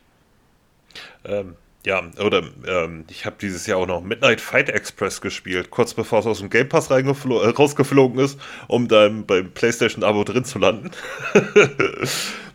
Und ähm, boah, das ist also, wenn man da erstmal in diesem Kampfflow drin ist mit dieser Mucke, das ist einfach der Hammer. So, ähm, ich muss das, also ich hatte es auf der PlayStation auch nochmal angefangen, ähm, jetzt noch nicht weitergemacht, weil ne, viele Spiele und so weiter aber auch da werde ich das nochmal beenden. Einfach weil ähm, die, dieses, äh, wenn sich das Move-Repertoire einfach erweitert hat und äh, du dann anfängst, alle möglichen Angriffe von den Gegnern zu kontern, denen die Waffe zu klauen, damit eine überzubrettern und so. Ähm, und wie gesagt, dazu noch dieser super treibende Soundtrack, das war der Hammer. Ähm, richtig, richtig geiles Spiel. Ähm, das habe ich bei äh, mir auf dem Wunschzettel, Wunschzettel auf jeden Fall. Ja. Auch eine der Überraschungen des Jahres äh, war PGA Tour 2K23. Ein Golfspiel, dass ich mal wieder überhaupt Zeit mit einem Golfspiel verbringe, hätte ich auch vorher nicht erwartet. Aber ich habe tatsächlich die PS5 und die PS4-Versionen nochmal komplett gespielt. Ähm, ja, ich habe 95 und 94 Prozent der Trophäen, weißt du, so bei beiden. Ja, und an dir nochmal vielen Dank, dass du mich leicht dazu gedrängt hast, High On live zu spielen. Ich hatte echt viel Spaß an dem Spiel. Also kaum zu glauben, wie unterhaltsam und cool das war. Es war zum Glück auch gar nicht so lang.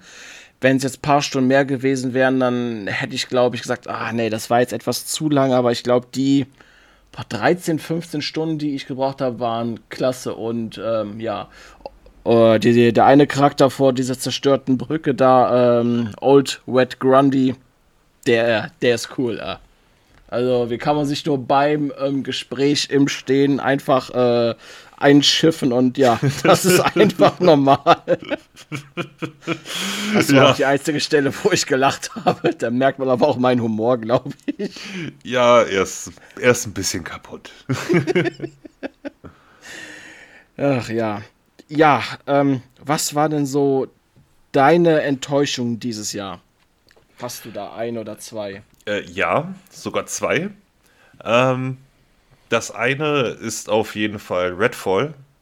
Ja, mittlerweile haben sie es gepatcht und so weiter und ähm, ist im Koop und allem drum und dran super spielbar. Aber die ersten vier, fünf Monate nach Release des Spiels war das Ding einfach nur für die Tonne man hat schon diesen Kern erkannt, der Spaß machen kann, aber ich sag mal, das wurde ja nicht umsonst, bis es dann gepatcht wurde, immer wieder als Negativbeispiel für alles Mögliche genommen. Also es war im Grunde genommen äh, im gleichen Zustand, also noch schlimmeren Zustand als Cyberpunk und das will schon was heißen. Ähm, und insgesamt, ja, ähm, Enttäuschung ist halt, also ich habe jetzt auch nicht die Welt von dem Titel erwartet, erwartet muss ich zugeben. Äh, weil man hat ja gesehen, es ist halt ein Standard-Koop-Shooter. Und dafür ist er auch okay. Ähm, auch wenn da immer wieder dieses Singleplayer-Ding und typisch äh, Arcane und weiß ich doch nicht was ähm, angedichtet wurde, ähm, war ja eigentlich von Anfang an von der Präsentation klar, das ist ein Koop-Shooter. Das merkst du halt heute auch noch. Ähm, mit dem kleinen Haken, dass du nochmal halt, wenn du alleine unterwegs bist, ähm, du stirbst halt in dem Spiel sehr, sehr schnell. Also Menschen können dich mit drei Kugeln oder so töten. Du sie auch, aber ne, da, ich sag mal, das funktioniert dann in einer Gruppe mit gegenseitig Wiederbeleben deutlich besser, als wenn du alleine spielst. Deswegen habe ich es auch noch nicht so wirklich weitergespielt. Mir fehlt halt noch bisher der Koop-Partner dazu. Ähm, aber ich sag mal so, vom, vom Gesamten, das war schon eine Enttäuschung, dass dann einfach nach, der, nach einem Jahr Verschiebung, ähm, dem nicht erfolgten Engine-Wechsel und allem drum und dran am Ende dann eigentlich so, so ein halbfertiger Haufen rauskommt. Auch wie gesagt, wenn es im Kern nicht das schlechteste Spiel aller Zeiten ist, der Zustand war es. Was hast du denn bei dir? Bei mir ist einer meiner Enttäuschungen dieses Jahr ist äh, Desintegration. Das ist ja dieses Strategiespiel, das ja aus der Ego-Ansicht spielt, wo ihr ein Hover, wo ihr so ein Hoverbike Piloten spielt. Ihr könnt mit dem Hoverbike selber angreifen und so und befehligt dann darüber per Tastendruck ähm, zwei, drei ähm, eurer KI Begleiter. Und ich muss sagen, die Idee ist verdammt cool. Ich mag auch die Idee der Spielwelt, aber ständig mit dem Hoverbike irgendwo dran zu stoßen, weil da ist ein Baum, hier ist ein Baum, da ist ein Haus, da ist ein Berg, dann ist es mir öfters passiert, dass ich quasi in so einer Mission war, das in so einem Wald, ähm, ja, total klasse, äh, an den Bäumen festhing, dann die ganze Zeit Schaden bekommen habe, ständig Lowlife rumgeflogen bin. Ich muss sagen, auch allgemein, ähm, du spürst beim Kämpfen nicht die Wucht einfach. Ne? Und trotz, dass du fliegst, habe ich das Gefühl, dir fehlt einfach, ähm, ja, die Sicht dafür, ähm, die Sachen, die stattfinden, im Blick zu behalten. Ne, weil du kannst dich nicht zu weit nach vorne bewegen, weil du sonst zu viel Schaden kriegst, weil, weil dein Hoverbike hält kaum etwas aus. Du kannst aber auch nicht zu weit hinten bleiben, weil deine KI-Kollegen dann immer bei dir in der, also bei dir bleiben. Das ist wirklich so ein Punkt, so, boah, also das hätten sie anders lösen sollen. Leider ist das eine von meinen Enttäuschungen gewesen in diesem Jahr, obwohl ich das Gameplay als Idee ziemlich gut finde. Und auch sehr ansprechend. Ja, wenn es nicht zieht, dann, ne, dann zieht es leider nicht. Ja. So. Ähm, vor allem, wenn es dann nicht in umwerfenden Zustand ist und so. Ähm, wurde ja auch sehr schnell platt gemacht, das Studio und das, äh, die Online-Server und alles eigentlich, was das, das Spiel angeht. Ich hatte damals ja nur die Beta online gespielt und ähm, äh, ich, ich, wusste noch nicht ganz genau, was für eine Art Spiel das wird, aber mir war ziemlich schnell beim Zocken klar, hey, entweder macht ihr den Kram free-to-play oder es wird keine Sau kaufen. Und das ist ja auch letztendlich passiert. ne? Und da sollte ja auch der, der Multiplayer halt so ein großer Drawing Point des Spiels sein und so. Das habe ich halt überhaupt nicht gesehen. Ähm, auch wenn die Idee irgendwie ganz witzig war. Ja, wie gesagt, rein vom Gameplay finde ich es auch eine verdammt gute Idee, ne? Also. Aber ja. irgendwie funktioniert es nicht. Also es, also es greift für, es greift für mich einfach nicht. Ja, und vor allen Dingen ähm, hätten sie das Spiel aber auch ursprünglich für, weiß nicht, 30 Euro rausgebracht oder 40. Ähm, hätte es vielleicht auch ein bisschen mehr Anklang gefunden und vielleicht wäre da dann auch noch hier und da ein bisschen was passiert. Ähm, aber sie haben ja, ja von vornherein 60, 70 Euro genommen und das, nee, so dann funktioniert es halt nicht. War klar. Ja. Hast du noch einen mhm. Titel? Mein meistgespieltes Jahr, äh, Spiel auf, diese, auf der Xbox dieses Jahr ist auch meine größte Enttäuschung und das ist Diablo 4. Kann ich verstehen. Ja, es liegt ein bisschen daran, dass ich die Magierklasse gespielt habe. Aber wie nach Release die, äh, die, die Klasse immer schwächer wurde oder wenn es mal Miniball besser wurde, wurde sie wieder schwächer gemacht. Und dieses ganze Auf und Ab, dass man irgendwie nie, also ich zumindest nie das Gefühl hatte, ich mache einen positiven Fortschritt, sondern ich werde für Level-Ups so ab Stufe 60 hatte ich so das Gefühl, ich werde für Level-Ups bestraft. Und das ist dann irgendwie absolut die falsche Richtung, die ein Spiel gehen sollte. Ich glaube, dass es heute im besseren Zustand ist. Aber ähm, ich habe damals, weiß nicht, rund etwas über 80 Stunden reingesteckt. War dann Level, weiß nicht, 64, äh, war ich glaube ich, oder 63. Und es ist, hat mir einfach den, den Spaß rausgezogen. Weil mein Charakter halt immer noch schwach war, weil andauernd die Gegner mit Leveln und ähm, boah, ich meine, ich weiß nicht, wie man so ein Balancing so versauen kann, aber die haben es hinbekommen. Und wie gesagt, kann sein, dass heute tatsächlich alles besser ist, aber diese, die, diese, Negati diese Negativität, die sich dann in einem festsetzt, einfach nachdem man da so gefrustet war, äh, ist bei mir bis momentan noch zu stark, um dem Spiel noch mal eine richtige zweite Chance zu geben. Und eine, andere Char Charakterklasse anzufangen, ähm, wäre nun halt auch ein massiver Zeitaufwand, äh, den ich jetzt so für mich momentan noch nicht sehe. Erstmal. Ja, ich hatte es ja im, ich glaube im Oktober hat es aufgehört, glaube ich. Und ähm, ich muss auch sagen, ich hatte vorher auch Zaubern gespielt. Dann hatte ich auf den Druiden geswitcht. Das hat auch eine Zeit lang Spaß gemacht, aber mir passt die Open World einfach nicht. So dieses ewige Laufen die ganze Zeit von A nach B und dann brauchst du noch so lang mit dem Laufen, das finde ich einfach sehr störend. Ne, das killt mich einfach. So, nebenbei hat nebenbei hatte meine Freundin dann Diablo 3 gespielt, so ich hatte dann Diablo 4 gespielt, hatte dann äh, Akt 1 ähm, angefangen, war dann schon bei 50 Prozent. Sie hatte Diablo 3 angefangen und, und als ich Akt 1 durch hatte, war, war sie, ähm, ja, hatte sie Diablo 3 schon durchgehabt. Und keine Ahnung, ich habe bestimmt 8, 9 Stunden gespielt. Ne, weil ich nur von A nach B gelaufen bin. Und es ist ist es für mich unglaublich träge. Was für mich nicht funktioniert, wenn ich heute noch Diablo 2 spiele, dann weiß ich, was ich kriege und das ist ein fairer Deal. Wenn ich Diablo 3 spiele, weiß ich, was ich kriege und das ist auch ein fairer Deal. Aber diese Kombination, die Diablo 4 macht, aus Diablo 2 und 3, das funktioniert für mich nicht. Wenn die Spielgeschwindigkeit höher wäre, dann würde ich sagen, okay, gut, das hätte dann, glaube ich, mehr Sinn. Aber dafür ist sie mir zu lahmarschig. Ich, ich muss sagen, ich hatte äh, auch bis zum Ende der Kampagne echt Spaß dran. Ne, man, okay, ne, diese Langsamkeiten und hier und da, äh, da gewöhnt man sich irgendwann dran im Laufe der Zeit. Ähm, aber das Endgame, ich sag mal, an und für sich fand ich das auch gar nicht mal so schlecht, ne? Mit den ganzen Events und hier und da. Es hat schon Bock gemacht, aber die Wahrscheinlichkeit dafür in irgendeiner Form positiv entlohnt zu werden mit einem Item, welches nützlich ist, ist einfach so gering gewesen und die, die Range der, der Qualität der Items so weit auseinander, dass es dann halt irgendwann auch für mich leider ein bisschen den Spaß gefressen hat.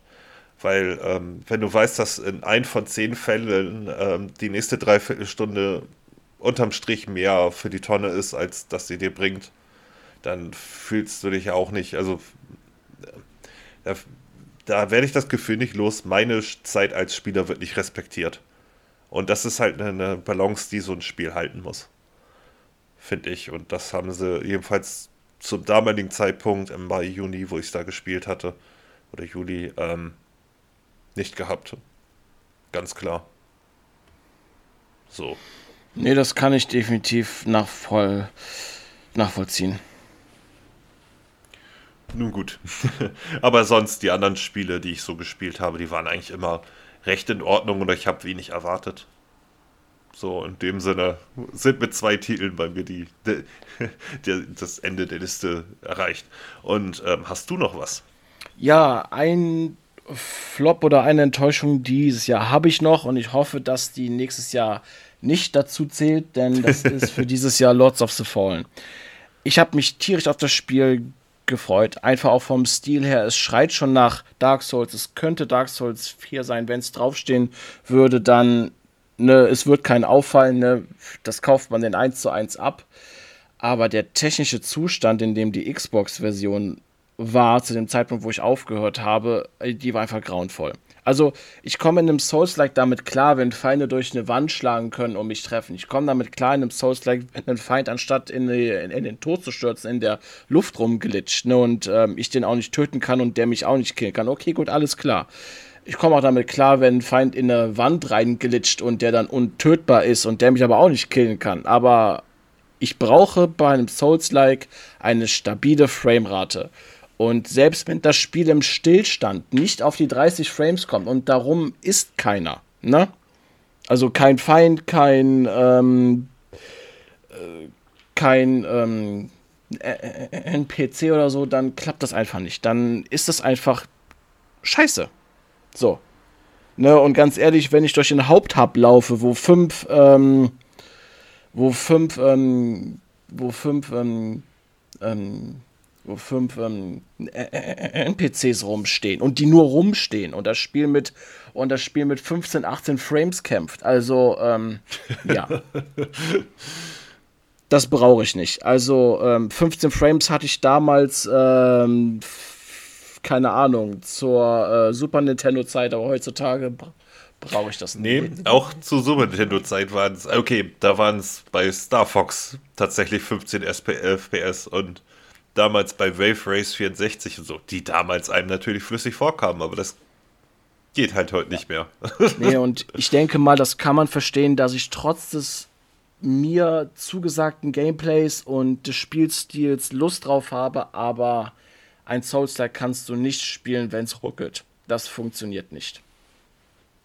Ähm, jetzt, wo wir die Aufnahme gerade machen, kamen, seitdem ich das aufgehört habe, und jetzt kamen, glaube ich, acht Patches oder so. Nochmal die alle. noch mehr. nee, das waren jetzt acht Stück gewesen. Da hatte ich jetzt, da hatte ich auf jeden Fall nachgezählt. Und die waren auch alle zwischen 1,8 Gigabyte und 3 groß. Und ähm, ja, die haben mir schon bekannt gegeben, dass sie bis Ende des Jahres mit Hochdruck dran sind. Und ich hoffe, dass ich dann nächstes Jahr dann mal angehe, endlich. Ich denke, ich werde auch von vorne anfangen. Ich werde wohl nicht mehr reinkommen, obwohl ich mir aufgeschrieben habe, wo ich stehen geblieben bin. Aber ich glaube, ein frischer Start macht da mehr Sinn ja, es kommt ja auch immer drauf an, wie lange man gespielt hat und so. Und ja, ja aber manch... die vier, fünf Stunden jetzt kann ich reinholen, das ist kein Problem. Ja, okay, dann geht's noch. So nach 15 bis 20 wäre es dann ärgerlicher gewesen. ja. Jo, glaube, damit haben wir das Jahr durchgespielt. ja, Jede wir sind Menge ja gerade noch beide an Spielen dran, aber ähm, ja, es neigt sich jetzt dem Ende. Ja, ich bin gerade mit der Trilogie fertig geworden. Ähm. Und ich fange gerade eine Trilogie an. oh, was denn? Ich habe die äh, Ezio Collection installiert. Ah, das ist natürlich auch nicht schlecht. Die habe ich ja. äh, auf meine externen Platte auf der Xbox auch schon seit einer halben Ewigkeit, falls ich Bock drauf kriege, damit ich was dann gleich spielen kann. Aber ich kann dir jetzt schon sagen, ich werde nicht alle Aussichtspunkte holen, ich werde nicht alle Codex ähm, Seiten holen, nicht alle Templer-Verstecke äh, Verstecke machen, nicht alle Glyphen suchen.